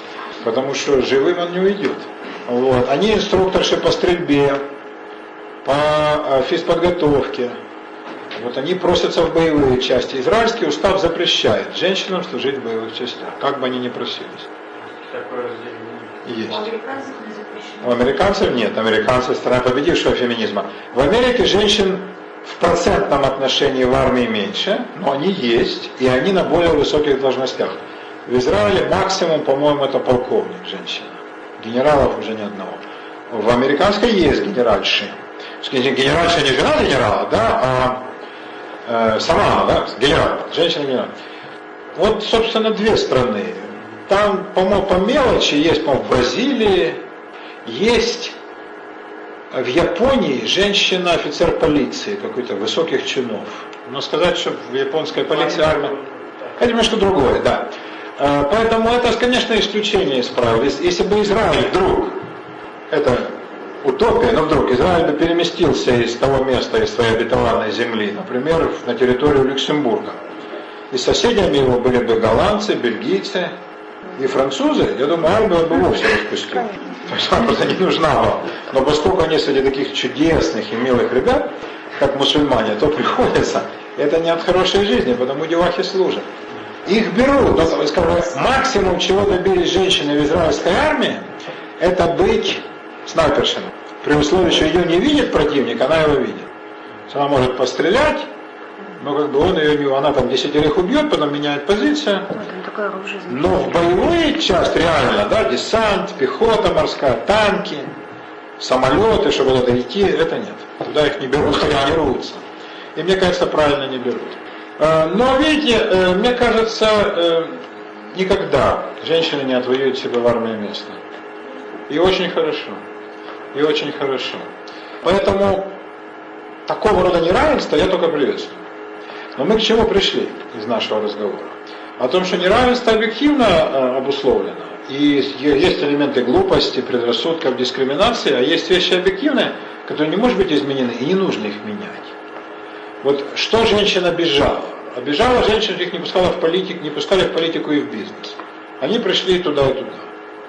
Ну, я не говорю про Елену Николаевну Батурин, самая талантливая женщина всех времен. Но есть действительно такие бизнес-леди, да, которые добиваются успеха. Есть. Сколько их реально в бизнесе? Да, я думаю, меньше 5%. Даже в Америке, где, казалось бы, да, полное равенство. Э, в политике женщин побольше. Потому что в бизнесе есть реальный волчий закон, а в политике надо соблюдать декорум, да. И там все-таки приходится, да. И там женщины себя чувствуют поувереннее. Есть политики, как Маргарет Тэтчер, это великая женщина, как Индира Ганди, это величайшая дура в истории всей политики. И она справедливо огребла все свое. Есть там такая замечательная была на Цейлоне деятельница. Нет, Беназир была в Пакистане, ее убили и правильно сделали, да. Ну, это ваши сделали, да, пакистанские спецслужбы, да. А, да, да, да. на Цейлоне была такая Серемалу Бандаранай. Да, да, да, да, да. Да, Серемал. Кто выговаривал имя, сразу становился премьер-министром. Э, была Голда Мейер, о которой президент Эйзенхауэр сказал, в израильской политике есть один мужчина, это Голда Мейер. Но таких тоже не очень много. Сейчас вот и в Финляндии, в Норвегии, в Исландии, в Швеции, и в Германии везде бабы. Ну и вот Ангела Меркель войдет в историю как Тэтчер или нет? Это с ноской, да, в примечаниях. Так, чтобы они писали как и Тэтчер. Ну, Шредер тоже не войдет. Шредер войдет, потому что это уникальный по продажности кадр. Ну, Вальтур, да, так. и он завоевал, и креатура Шредера завоевала для Германии Россию без единого выстрела. Путлера он посадил. Шредер великий политик. Безусловно, он сделал этот э, Газпром. Он человек выдающийся, второй после Коля. Но дело не в конкретных персоналиях. Ну, женщины прорвались в политику. Ну, что мы увидели? Прям такой расцвет гениальности, они всех примирили, решили всех про тоже ведь нет. Поэтому тут тоже не надо впадать, так сказать, в такой раж. Э, обеспечивать женщинам э, позиции, но не питать по этому поводу чрезмерных иллюзий. Теперь, к истокам, в прямом и в переносном смысле. Из-за чего же этих бедных красавиц считали нечистыми? Ведь помимо того, что женщин, мужчины вытеснили женщин из своей мужской цивилизации, абстракции, войны и умствования, была еще одна причина, связанная именно с физиологией, все прекрасно понимаете, о чем речь. Причин этого явления, всем знакомого, люди не понимали где-то до середины 19 века. Они не могли понять, что происходит. Ну, же факт все знали хорошо, но этот, э, это явление, как ни одно другое, наверное, в человеческой физиологии, внушало абсолютно суеверный ужас. А потому что не могли объяснить, потому что связано с кровью, а все, что связано с кровью, оно имеет сразу сакральный характер, да? И потому что оно повторяется, и почему именно женщина, не наказана ли женщина этим фактом, это совершенно серьезно обсуждалось. Причем не фуфлом, а великими мыслителями, от Аристотеля до там, отцов церкви и политиков, философов 18 века. А что женщина за то, что у нее, женщина как понятие, да, как дочь Евы, любая женщина. Раз у нее такая штука есть, значит, наверное, наказание какое-то. Женщина более виновата в первородном грехе. Да, потому что просто так Бог же такой хрени не пошлет. Это точно. Это да. Мужиков же нет ничего похожего, да. Вот ведь какая штука. А, и среди, ну как бы скажем, функ физиологического функционирования человеческого организма для нас, я думаю, 90% неясного до сих пор. Я правильно говорю, доктор? Или 80? Ну, 90, э, по-моему, что мы имеем самое-самое смутное представление о том, что там происходит, да, в этом самом организме. А есть вещи, я не говорю о высшей нервной деятельности, чистая физиология. э, такая телесная, соматическая. Есть вещи абсолютно непонятные, непостижимые. Вот эти вот самые месячные внушали всем народам, всем культурам, всем религиям абсолютно суеверный страх. Что-то в этом есть, да. Только женщина могла заставить так, так себе о себе говорить. Значит, нет народной культуры, это исследовал еще Фрезер, величайший мифолог, да, и этнограф. Нет народа, который бы в этот момент девушек и женщин не отселял бы отдельно. Это могли быть красные палатки, могли быть какие-то там отдаленные сучьи выселки. Но в любом случае женщина в этот момент должна была уйти. Потому она считалась нечистой. И все, к чему она в этот момент прикасалась, разумеется, оскверняла. Не загрязняла, потому что загрязненное можно вымыть, а скверненное уже можно только очистить ритуально, а это совсем другое дело. Вы должны понять, женщины не считали грязной в гигиеническом смысле или в моральном, в смысле как шлюху или как засранку. Ничего подобного. Давно понимаешь, что женщина, конечно, гораздо чистоплотнее, чем мужик. Не в этом дело. Женщина считалась нечистой именно в ритуальном смысле. Именно в ритуальном. А здесь никакое мыло и никакие благовония ничего не изменят. Ибо исток нечистоты, он на ней самой. Вот, нее истекал грех. Э, ну или грех ли, или наказание ли божественное, или, может быть, так сказать, раскаяние. Самые дикие э, версии, поэтому изложить вам несколько? Или не будем, пройдем дальше? А? Ну, смотри, Ну, пару. Значит, одно я вам сказал, это наказание. Значит, женщина больше виновата в первородном грехе, как бы этот грех ни назывался. Соблазнила мужчину, или она не послушалась воли богов или Бога, или она приступила какие-то повеления, которые духи дали. И за это духи, боги, какие-то высшие существа сказали, а ты, баба, теперь будешь вечно носить с собой напоминание о своем грехе и о слушничестве. И это ну, действительно она носит с собой как бы с завидной регулярностью вспоминает о том, что действительно, эх, не права я была. Если эту концепцию принять, да, что это напоминание за некий прошлый какой-то ужасный грех. Женщинам приписывалась кровожадность. Они, мол, это вот эту тему очень любили греки, которые вообще приписывали женщинам самые злобные козни и помыслы. Кто придумал ящик Пандоры? Это же вообще прелесть, да? Прямо завидено, что все несчастья в мире, конечно, из-за бабы. Да? Любопытство, точнее. Но любопытство, глупости, суетности, э, ослушничество, всех лучших женских черт. И заметьте, она же ящик открыла, все несчастья разлетелись, но потом она закрыла. Ага, и, осталось и там осталась только надежда. Да? Изумительно. Причем само имя Пандора по-гречески означает «всем дающая». Это тоже хорошо характеризует отношение да, человека. Всеми да? наделенная. Нет, нет, всем дающая именно, да. Именно в таком смысле, как мы сейчас употребляем во дворе, да, то есть никому не отказывающая. Это вряд ли для женщины служит очень уж большим комплиментом, правда? Я не, не видел женщин, которые такому названию бы обрадовались. У вас есть такие? Ну вот. Так вот, греки любили тему о том, что на самом деле женщина недоразвитый мужчина. Что внутри у женщин зреют мужские, зреют мужские органы. Они даже рисовали их, это одуреть. Есть книжка замечательная Less Noble Sex, менее благородный пол. Потрясающая. Иллюстрации с рисунков э, греческих врачей Клавдия Галина, римского врача. Это Пандора. Это Пандора? Почему именно эта тема, вот а, именно этот аспект женской физиологии, на нем так заморочен? Потому что кровь. Почему? Почему это стало так? Почему это привлекает столько внимания? Ну что, а как оно не привлечет а внимание? Это же вещь, которая ну, у мужиков по определению нет. Ну и что? Ну как это что? А Потом это... каждый день? Ой. А кто там бреется каждый день? Да. Это, во-первых, вещь, которая не может не быть заметной. Во-вторых, это связано с кровью, а кровь привлекает внимание по-любому. Угу. Да, кровь, душа, может быть, душа из бабы вытекает. Как греки, э, вот эти все ученые люди, которые в Less Noble Sex это все рассматривали. Они говорят так, в утробе женской э, есть недоразвитые мужские органы, яички и все прочее, но они не могут выйти наружу. Они пробиваются, вот как цыпленок скорлупу проклевывает. И каждое такое проклевывание, это вот эта самая кровь но так до конца и не удается. И женщина остается несчастным, вот этим отверстым, да, таким вот подверженным всяким хворям и неполноценным существом. Потому что будь она полноценная, была бы закрыта, да, как мужик. Не была бы в таком виде, как она есть. И уж, конечно, кровь бы из нее не вытекала. Тут ясно можно видеть элемент наказания и неполноценности. Вот.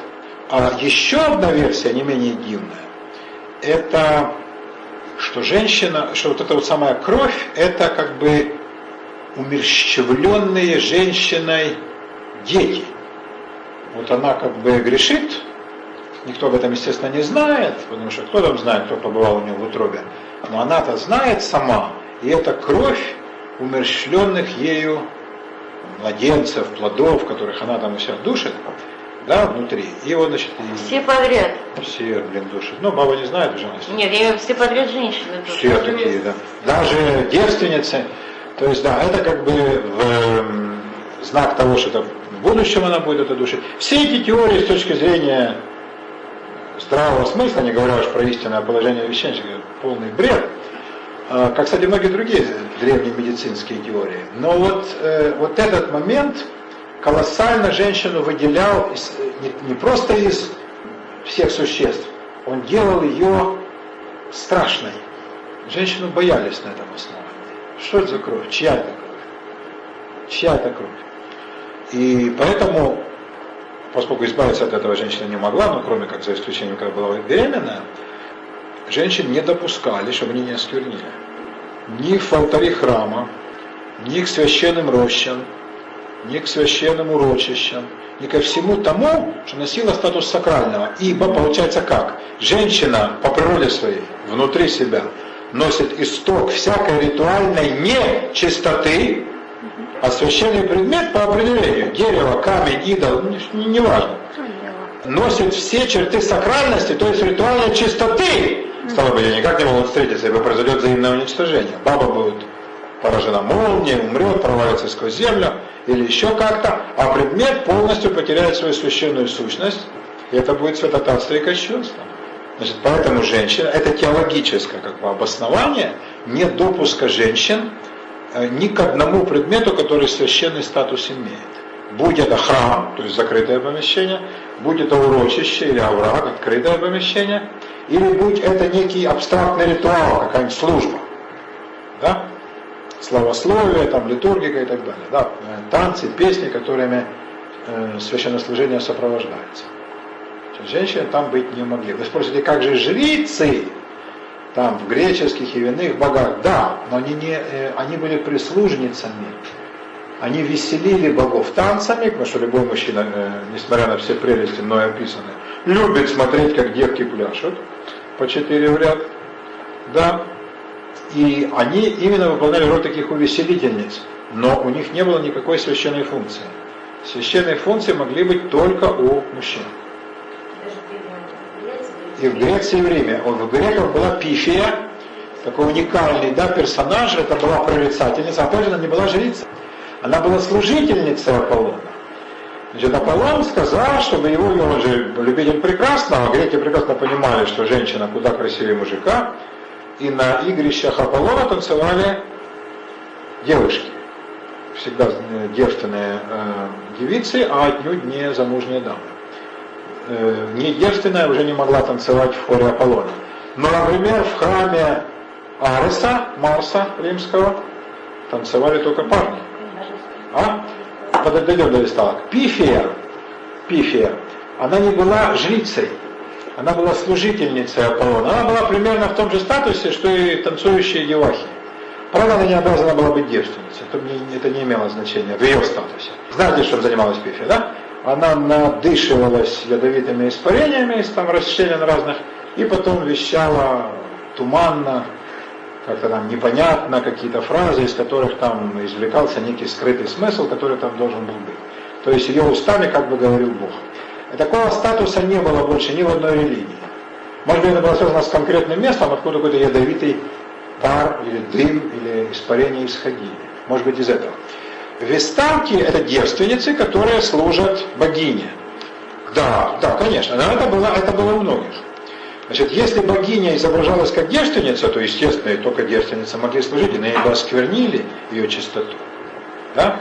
Ибо если лона отверста родами, то как же ты всю эту нечистоту понесешь к алтарю чистой Весты или Изиды или еще кого да? Поэтому там только девственницы принимали. Но по-разному ставился вопрос. Например, служительницы Иерусалимского храма были девственницы. Помните, Марию туда привели? Да? Ее родители, Иоаким и Анна. И она там служила. Некоторые особо образованные мои православные друзья говорят, что там был монастырь. Полная фигня, какой нахрен монастырь. Там просто жили девушки-девственницы, которые выполняли роль храмовых служительниц на низшей степени. Но эту работу могли выполнять только девственницы. Потом они вырастали, входили в возраст, их выдавали замуж. Как правило, за людей из благочестивых семей. То есть они не обязаны были быть вечно девственными. По-иному стали вопрос римляне. Римляне говорили, жрица Весталки, Весты, Весталка, она обязана блюсти девственность до конца своих дней. Она должна состариться в девичестве. Это было, а вот это прообраз монашества.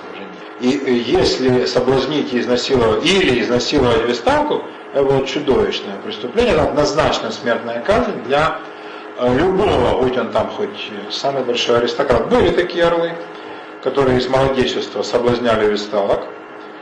И когда это открывалось, это не могло не открыться, то их однозначно казнили при суеверном ужасе народа. А весталок либо закапывали живыми, да, что лучше, конечно, или замуровывали в стену, это тоже неплохо. А если их изнасиловали, то вроде как в этом не их вина? Если изнасиловали, было доказано, что это вина не их, им оставляли жизнь и ссылали на дальние острова, ибо смотреть на нее уже был позор. Смотреть на нее уже был позор. Но раз она не виновата, она должна была по-любому свое знамя пронести.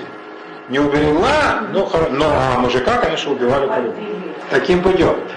Девственницы и служительницы богов были, но заметьте, они никогда не были в статусе жрецов, жриц а у них не было статуса совершения священнослужения, того самого обряда, ради которого жрец, священнослужитель призван осуществлять связь человека с божеством. Вот этой женщине никогда не доверялось. По причинам, которые мы изложили. И абстрактные причины вполне, и конкретные более чем. Да? Таким-то путем. А, так что вот знаете, милые дамы, чему мы обязаны а, вот таким вот отношениям самых разных религии, культуры, цивилизации к вам, это как бы вещь неотъемлемая от женской сущности. Э, и психологическая вещь, настрой женщин на конкретное, и физиологическая вещь, потому что без этого женщину представить себе невозможно. Поэтому этот, на самом деле этот вопрос не имеет решения. И свести здесь все только к социальному, как пытался Руссо, а потом за ним Маркс и некоторые в 20 веке, это большое упрощение. Мы уже говорили в начале куда заводят чисто социальные выкладки, да, к абсолютно неверному пониманию истории. Когда остается один расчет и уходит страсть. Так и тут. Игнорирование фундаментальных различий между мужчинами и женщинами. И физиологических, как в случае с месячными, и психологических, как в случае настроено конкретно или абстрактно. Это игнорирование не ведет к добру. Оно должно быть принято во внимание, потому что так природа захотела, как пел Булат Шамович. Да, вам не нравится слово «Бог»? Помните, за Булат Шаловичем так природа захотела. Но это факт, мы не можем его игнорировать. Иначе мы вечно будем ошибаться, наступать на разнообразные грабли. То есть равенство не может быть. Я не за дискриминацию.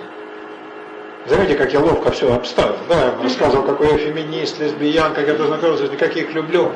С тем, чтобы потом показать звериный оскал вставной челюсти мужского шовинизма и сказать вам, что неравенство абсолютно необходимо.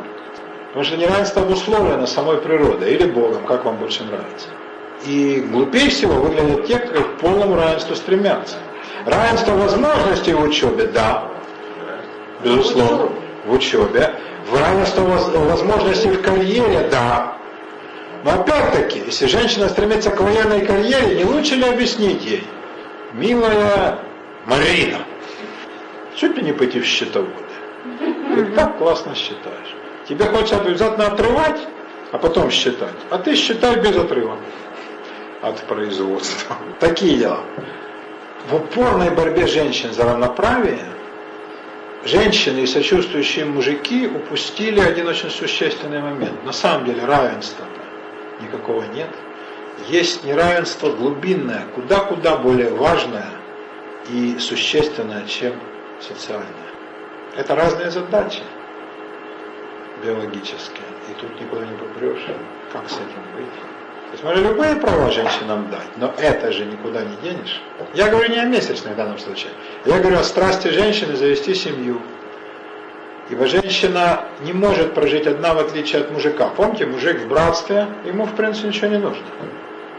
Женщина без детей чувствует себя обделенной. обделенной. Женщина невостребованная, которая не знала любви, которая как бы ощущает никому не нужна, чувствует, что жизнь ее прошла зря. Для мужчин это гораздо менее важно. И куда мы это денем? То есть нельзя все сводить только к э, социальным э, выкладкам и позициям. Надо посмотреть на то, что женщина никогда в мужском мире не удовлетворится чисто мужскими позициями. И у Маргарет Тэтчер был сын, который, кстати, она отвратительно воспитала. И она это признала под конец жизни. Что как бы, я знаю, что мне более всего не удалось. Вы думаете сверстать бюджет на такой-то год или выборы? Хрен. Я упустила собственного сына. Это признает умнейшая женщина. Поскольку жизнь усложняется, чтобы преуспеть, нужно полностью в это вкладываться. В это, это во все. В шоу-бизнес, в карьеру, в политику, в науку, в искусство. То у мужика получается. И там что он жертвует чем? Семьей. Ну что такое для мужика семья? Чтобы был борщ и чистая рубаха. А для женщины, извините. Для женщины семья это очаг. И для женщины семья это дети. А тут уж не пожертвуешь а тут уж не пожертвуешь. Поэтому как у нее может получаться на равных? По определению не выйдет. Вот на какие вещи я хотел обратить ваше благосклонное внимание, мои дорогие. Поэтому э, с самого начала надо сказать, из уст феминиста и лесбияна, никогда не выйдет полного равенства. И не дай Бог, чтобы вышло. Другой вопрос, избавиться от гендерной дискриминации. Ну, например, да, это можно использовать потенциал женщин креативный. Выдумщиц. Женщины большие выдумщицы бывают. Это, безусловно, следует. Но реально пытаться допустить женщин во все те сферы, которые не веками не были допущены, надо смотреть, место ли им там. Хрестоматийный пример – это баба, заколачивающая шпалы, это, конечно, чисто советская ситуация. И нынешняя российская. Но на Западе и на Востоке этого нет. Конечно, в арабском мире это невозможно себе представить. Все мужчины деревни повесятся, если их женщины пойдут забивать костыли и класть шпалы. На Западе это невозможно по иным причинам. У нас это возможно, потому что мы как бы азиопа такая. Азиопа, пытающаяся быть Евразией. Но помимо этого хрестоматийного примера, да, есть множество других. Вот я вам привел пример с женщинами, священнослужителями. Думаю, не очень получится у женщин в армии, это вот по этому поводу и рассказывала, так сказать, у вас у каждого может быть свои какие-то опыты. И я думаю, не очень хорошо получится у женщин по большому счету. И, например, и в бизнесе, и в науке. То есть будут, конечно, гениальные исключения, но это не может быть правилом. Почему? Потому что вложение в эти вещи требует человека целиком. Женщина никогда целиком не вложится. Должен быть ресурс, личностный, энергетический, временной ресурс на детей, без которых жизнь женщины. А куда мужчин нельзя пускать? Вы имеете в виду социальную область? Ну вот вы говорите, женщин лучше, вот, женщину лучше не ходить вот, в те двери, а мужчинам какие двери лучше не, э, не ходить, дабы не получилось лажи? Нету таких дверей. А, мужчина. Да, а почему я вам объяснял? Это, это так случилось, Ирочка. Нет же равенства. Я же объяснял всем, мои дорогие, вам с самого начала. Эту цивилизацию построили мужчины. Если бы, может, ее строили бы инопланетяне, с учетом полного гендерного равенства, но эту цивилизацию построили мужики. Они все построили под себя. Для... Это так не бывает. Если разные, да, говорим лучше, ну, разные, да, и разные задачи, разные функции. При этом одна, одно разное может сделать только свое, а другое разное может сделать вообще все. Так Нет, не все. Мужчина, э, например, гораздо меньше настроен на семью. Но это не значит, что не надо опускать. Женщины убьют меня первые, если я скажу, мужика в семью не-не, да. Э, хотя мужчина настроен на семью гораздо-гораздо меньше, чем женщина. Возможно, ну даже нет, я не знаю таких сфер. Э, бизнес это чисто мужская сфера, война чисто мужская, наука, религия. Ну что мы не возьмем, это мужчины все созданы. Я могу вам сказать только, только одно, не пускать их женщинам, тогда они полностью сойдут с ума, да, и наконец станут управляемыми, да. Ибо мужчина без женщины это жуткое зрелище. Вот. Женщины как-то умеют себя вести. Тоже им нелегко, но они как-то справляются, да. А мужики без женщин это, это кошмар. Это не дай бог. Поэтому вот туда их пускать не надо. И тогда ими можно легко манипулировать. Покажи им ножки, и они все сделают. Вот я так бы сказал. Но если говорить серьезно, тут ни на, ни на лист, ни на два решим. И все остальные мои дорогие. Это цивилизация мужская, как бы мы ни хотели. И если, например, ее, не дай бог, победит западную цивилизацию варварская исламская, она тоже будет мужской, причем еще больше. Победит ее некая совершенно чужая нам китайская, и она будет мужской. Поэтому мы не найдем тут женской цивилизации. Самая толерантная и благожелательная к женщинам, конечно, западная. Безусловно. Поскольку вот, вот социальная практика масонов, которые значит, все стремились сделать всех равными, да, и стремление лучших умов Европы привело к дарованию женщин равных прав. Но заметьте, речь шла только о правах, никто не говорил об уравнивании полном везде. Это абсурд. Права, да, но политические в основном. А что там той политики? Голосование очень важно. Ну, суфражистки, да, помирали, чтобы бабам дали возможность голосовать. Потом баба смотрит на бюллетени и говорит, и куда его? И куда? Возможность собственности. Э, это да, вот юридический статус, это да. Ну давайте об этом поговорим, э, как бы из-за чего ломались копья. Дискриминация была вопиющей в юридической сфере. Например, женщина не могла бы, она как бы не, не могла выступать, она не была дееспособной в юридическом смысле. Угу. Она даже не была ограничена дееспособной, как там сумасшедший или наркоман. Она ниже статуса, чем крестьянин имела, в общем-то. Она была ниже статусом даже, чем скотина, она была движимым имуществом. И, а у нее не было права подписи, не было права свидетельствовать в суде, не было права наследства, не было права заключения сделок, имущественных каких-то делов. Ну, это, конечно, ужасно, и вот это предстояло ликвидировать. Но это ликвидировано, более-менее. Значит, э, если сравнивать религии европейского региона древности, дальше всех дискриминации женщин зашли греки, которые вообще их не ставили в хрен. А Лисистрата как же? А что там? Замечательная комедия. На всякую лисистрату есть тиран писистрат. Так его реально звали, да. Более всего приближены к современному западному идеалу равенства древнееврейские представления, как это ни странно, ветхозаветные. Там она единственная была женщина среди всех мудрецов. Насколько Кто? Да была Брулия, поговорим о Брулия, ней, да. да. Была Бруна, судьба ее была вся, не дай бог никому такой судьбы, как бедной Брули. Ну, Греки говорили, что в принципе баба нужна только для того, чтобы рожать детей. В принципе, мужчина не должен жениться. Идеал мужчины это педерастия. Пед агога – это раб, который водит ребенка. Пед – ребенок, педиатрия, да, педагогика. Агога, который водит его. Э, Это старый такой никчемный раб. А вот который пед эрасте, эрастос, имя Эраст, заслуживающий доверия. Это тот, кому доверяют, воспитатель, свободный человек, естественно, которому доверяют ребенка. Вот кто такой этот ваш любимый Дас. И солнце светит ему в левый глаз, он, наверное, свободный гражданин. Это был воспитатель. Мальчик воспитывался в Греции только среди юношей, разумеется. Старший наставник, к которому он привязывался, переводил его, как бы мягко скажем, через порог невинности. В двух смыслах.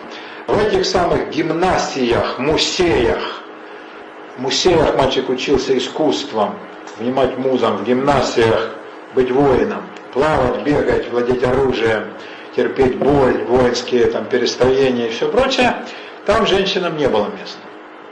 Там им не было места. И, значит, мальчик рос только в мужском окружении. Он заводил друга сердечного, с которым он шел на битву.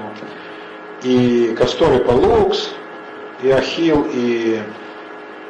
Как звали друга-то Ахила? Патрокл, да. Намного всех превосходнейший смерть. Они, конечно, были. Тут сомнений нет. Отсюда такие плачи, непостижимые для нас. Ибо там их связывало нечто гораздо большее, чем воинская солидарность. Для греков это было дело абсолютно естественное. Ибо баба существо порочное, глупое, и сами боги отметили ее известной вам чертой, которая показывает всю ее ущербность. Но бабы необходимы, к сожалению, за тупость и уродство людского рода, боги послали такое несчастье, что мужчина не может родить. Как бы его мускулистую попу не охаживали, а никак. Поэтому приходится терпеть баб, глупых, вздорных, тупых. А гитара как же глупые стороны? Гетеры – это другой немножко вопрос. Значит, поэтому женщина необходима. Жениться – твой гражданский долг. Не потому, что там тебя спрашивают, я ее люблю, нет, я люблю Кастора, как я пойду к этой бабе. Ты пойдешь, как ты денешься. Потому что ты гражданин. А государству, Афинам, Спарте и прочим нужны новые воины, новые ремесленники, новые защитники, поэты. Поэтому ты, пожалуйста, не выделывайся, а иди куда говорят.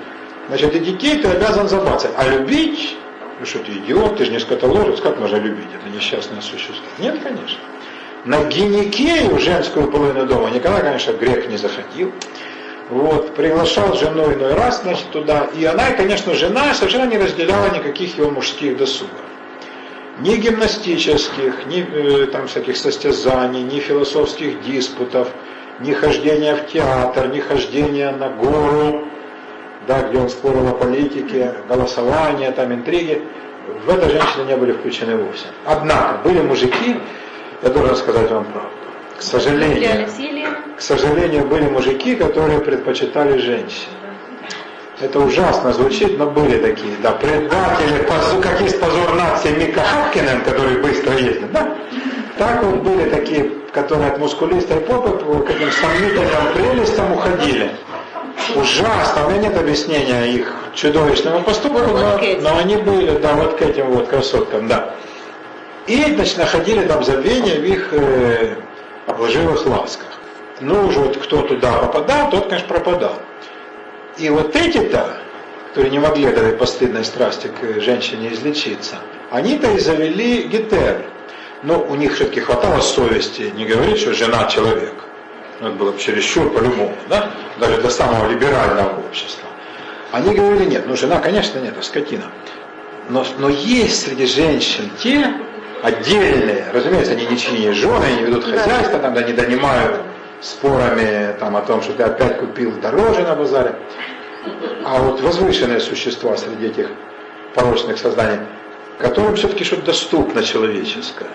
И вот у них салоны такие своеобразные, называлось, конечно, салонами, но вот э, эти женщины они были законодательницами мод на одежду, на прически, там, на укладку локонов, на философию иной раз. Поэты собирают. Поэты, знаете, такие мерзкие существа. Они ради вот этих вот сомнительных, ой, предадут все. Ну вот он туда приходит и значит, пишет это из гитары всякие свои гимны. Сапфо какая замечательная песня. Нет, нет, нет, минуту, вы все время забегаете чуть-чуть вперед, Лечка. Люда, правда? Таня. Таня, ну я говорю. Гитеры, это получалось, ну как бы, некая такая отдушина, да? Сколько было тех гитер? Гитеры не проститутки, вы понимаете, были проститутки портовые, ну это шлюхи совсем такие дешевые. Э, их никто не считал людьми, понятно. А, были какие-то, значит, женщины такие полубезумные, которые пополняли свиту Диониса, становились минадами. К ним с почтением относились. Может быть, их устами говорит Бог. Ну, э, их как женщин никто не рассматривал, никто, конечно, на них не посягал там, не делал никаких предложений. Да, Боже упаси. А гетеры, это был как приз в спорте. То есть с гитаром ведь не было такого отношения, как я рассказывал про рубашку этой да, дамы на турнире. Нет. Не обязательно, чтобы гитара с тобой переспала. Да и глупо было бы. Если гитара привечала тебя, приглашала тебя, гитаре нельзя было прийти просто, это не проститутка. Проститутке приходил, давал монетку, она говорила, мало, еще одну, окей, и вперед. Знаете, как там время измерялось? Значит, она клала монетку на толстый слой воска, каковой слой воска плавал в воде. Когда воск прогорал и монета звякала о дно чаши, значит, подым... или плати еще, или уходи. Ну, это такая техническая деталь. Значит, в проститутке ты входишь в любой момент, как хочешь, только плати. В гитаре нет. В гитаре нельзя прийти незвано. Боже упаси, это верх невежливости, это тебя выставят и правильно сделают. Значит, надо было получить приглашение. И это, конечно, очень поднимало любого в собственных глазах. Гетера это приглашала не за какие-то заслуги, а по собственному произволению. И вот, вот поэт, всеми гонимый, бедный, каши досыта не ест, ходит в рваном плаще, а зван Гетери. И он самый счастливый. А богач задарил подарками, а фиг. Значит, в этом проявлялась вот чудесная, как мне кажется, женская, часть женского естества. Да? Выделить того, кого она считает достойным. Не ваш мужской социум. Я, конечно, богач лучше бедняка поэта. Вот у нее свои критерии. И это вносило пикантность и разнообразие. Ну и вот, значит, вот такого рода там салон у этих самых гетер заседал. Гетер было очень мало. Но лучших из них, как прославленную Таис, афинскую, знал чуть ли не весь мир. А, но общее, так сказать, количество гетер, которых мы знаем, ну, может быть, 5-7 человек. Ну и в каждом городе было там, в каждом поколении по одной славной гетере. А так вот была Лаиса, у а вот у нас была Александрия, у и тут все воют, да? А как бы это постепенно приобретало такой мифологический характер. Сафо, поэтесса, да? На острове, как там рядом с Лемносом есть остров Лес Восточный. Да, да, вот, значит, на этом острове она и нашла себе приют, каменистый такой приятный островок с сестрами. И она совершенно естественного женского стремления показать мужикам то, на что они не хотят смотреть, она и решила туда удалиться и сказала, раз вы не хотите смотреть, значит мы будем сами. И она с красавицами удалилась туда, она была великолепная поэтесса. Уверяют люди, знающие греческий, что ни один перевод э, сладости стихов Сафо не передаст. Ну что я могу сказать, я-то читал только в переводах. Поэтому не знаю, наверное. Но э, я верю в это, потому что есть писатели из родной нам богатой русской литературы. Попробуйте Платонова перевести. А Лескова.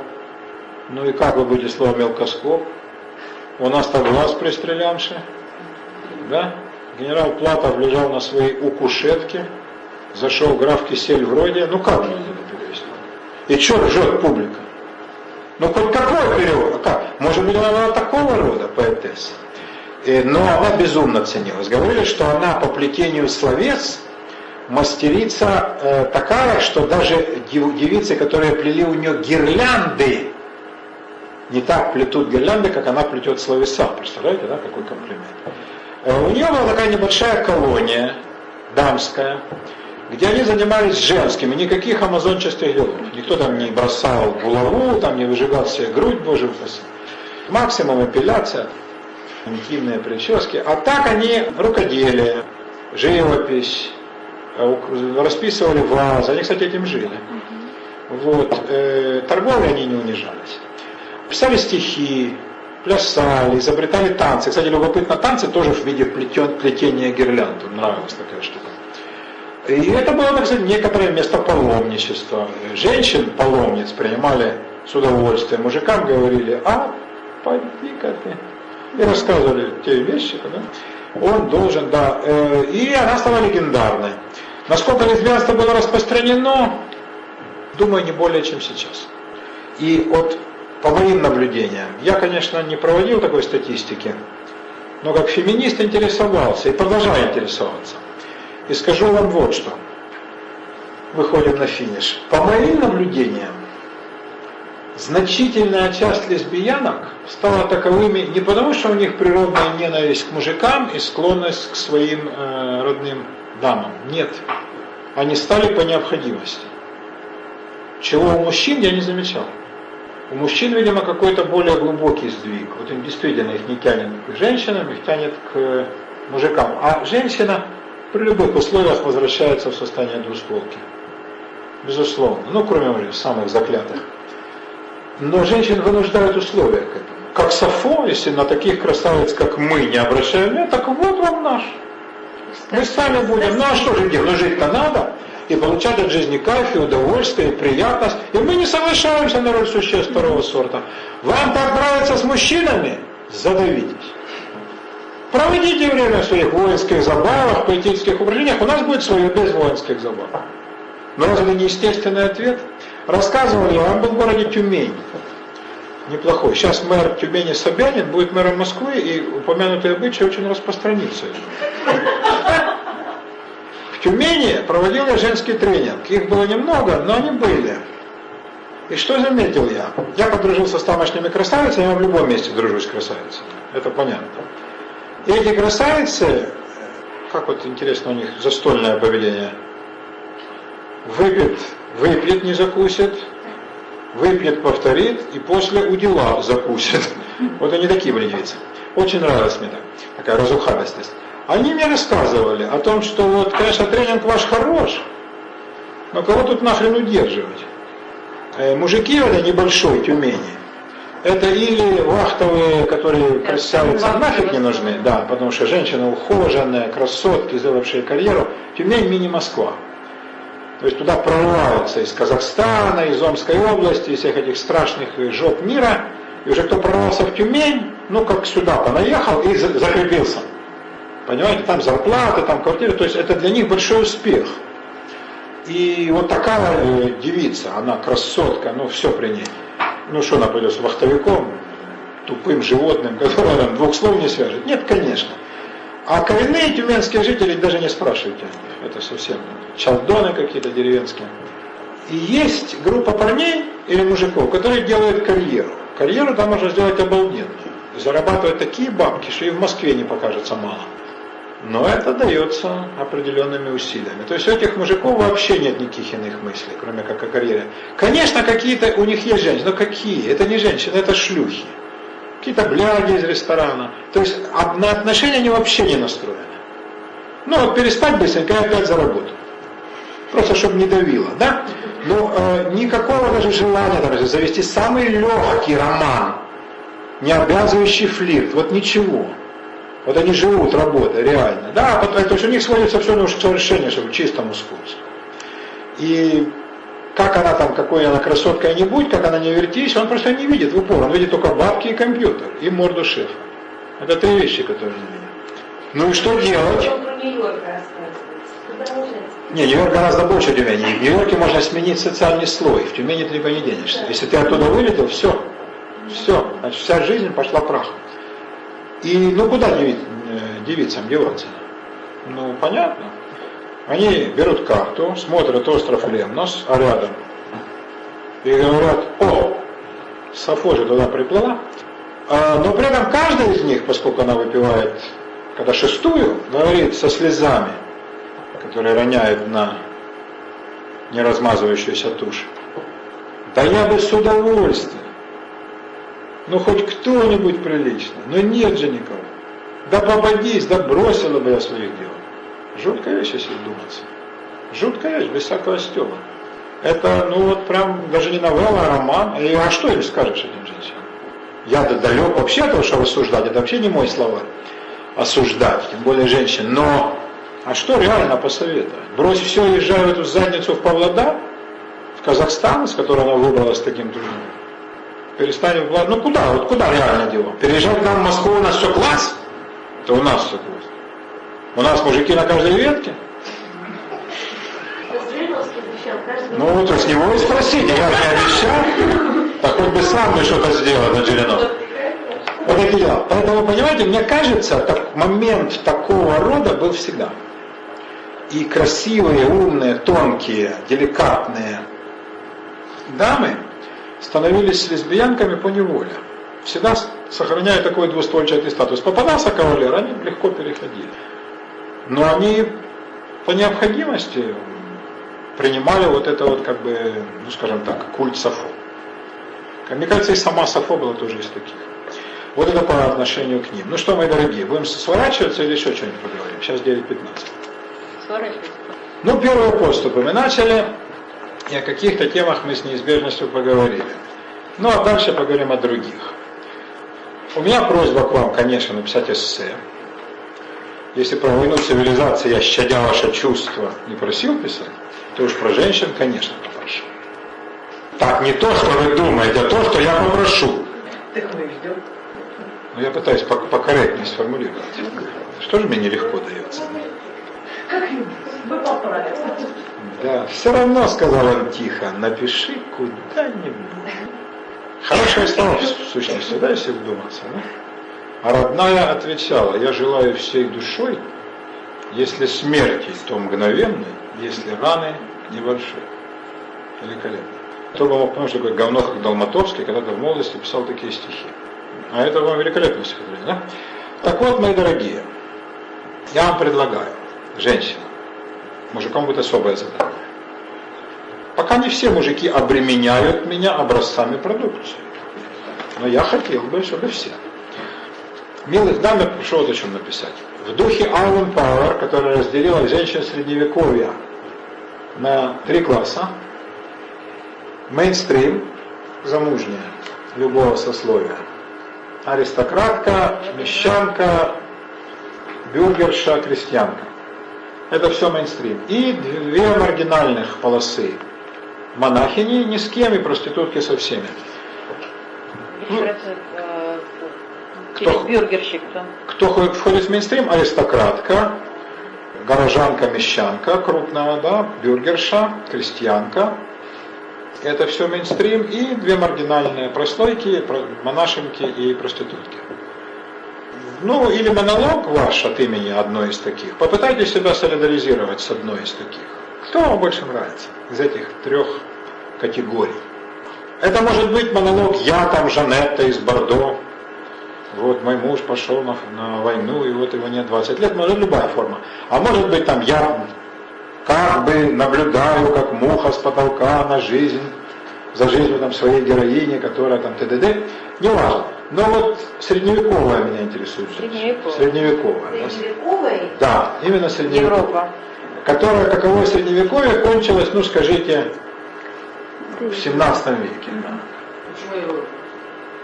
Ну, я плохо знаю Восток. Россия тоже может быть. Не, Россия, подождите, это Россия, это Европа. Но Китай, Индия и мусульманский Восток не надо. Вот это гаремных будней нам не надо. Ну, там какие сказки это теперь. Мы так хорошо знаем эпоху Средневековья, что можем вот Ну, вы же все оттуда переродились когда-то. Конечно, знаете хорошо. Конечно. Некоторые даже, может быть, и помнят. Помните, помните, да. Надо чуть-чуть напрячься. Сделайте такое усилие. Да, и мне будет очень интересно, что вы по этому поводу думаете. Опять же, плюс и минус. И, возможно, мы какие-то вещи прочтем вслух ко всеобщему удовольствию. Ну, а я буду продолжать, так сказать, вас узнавать получше. Что касается мужиков, то я прошу вас, дорогие мужики, это я так ловко перевожу стрелки, как почетный железнодорожник, ответить на вопрос Ирины, темненькая Ирина. А куда, по-вашему, в какую сферу жизни мужчинам хотелось бы ограничить вход?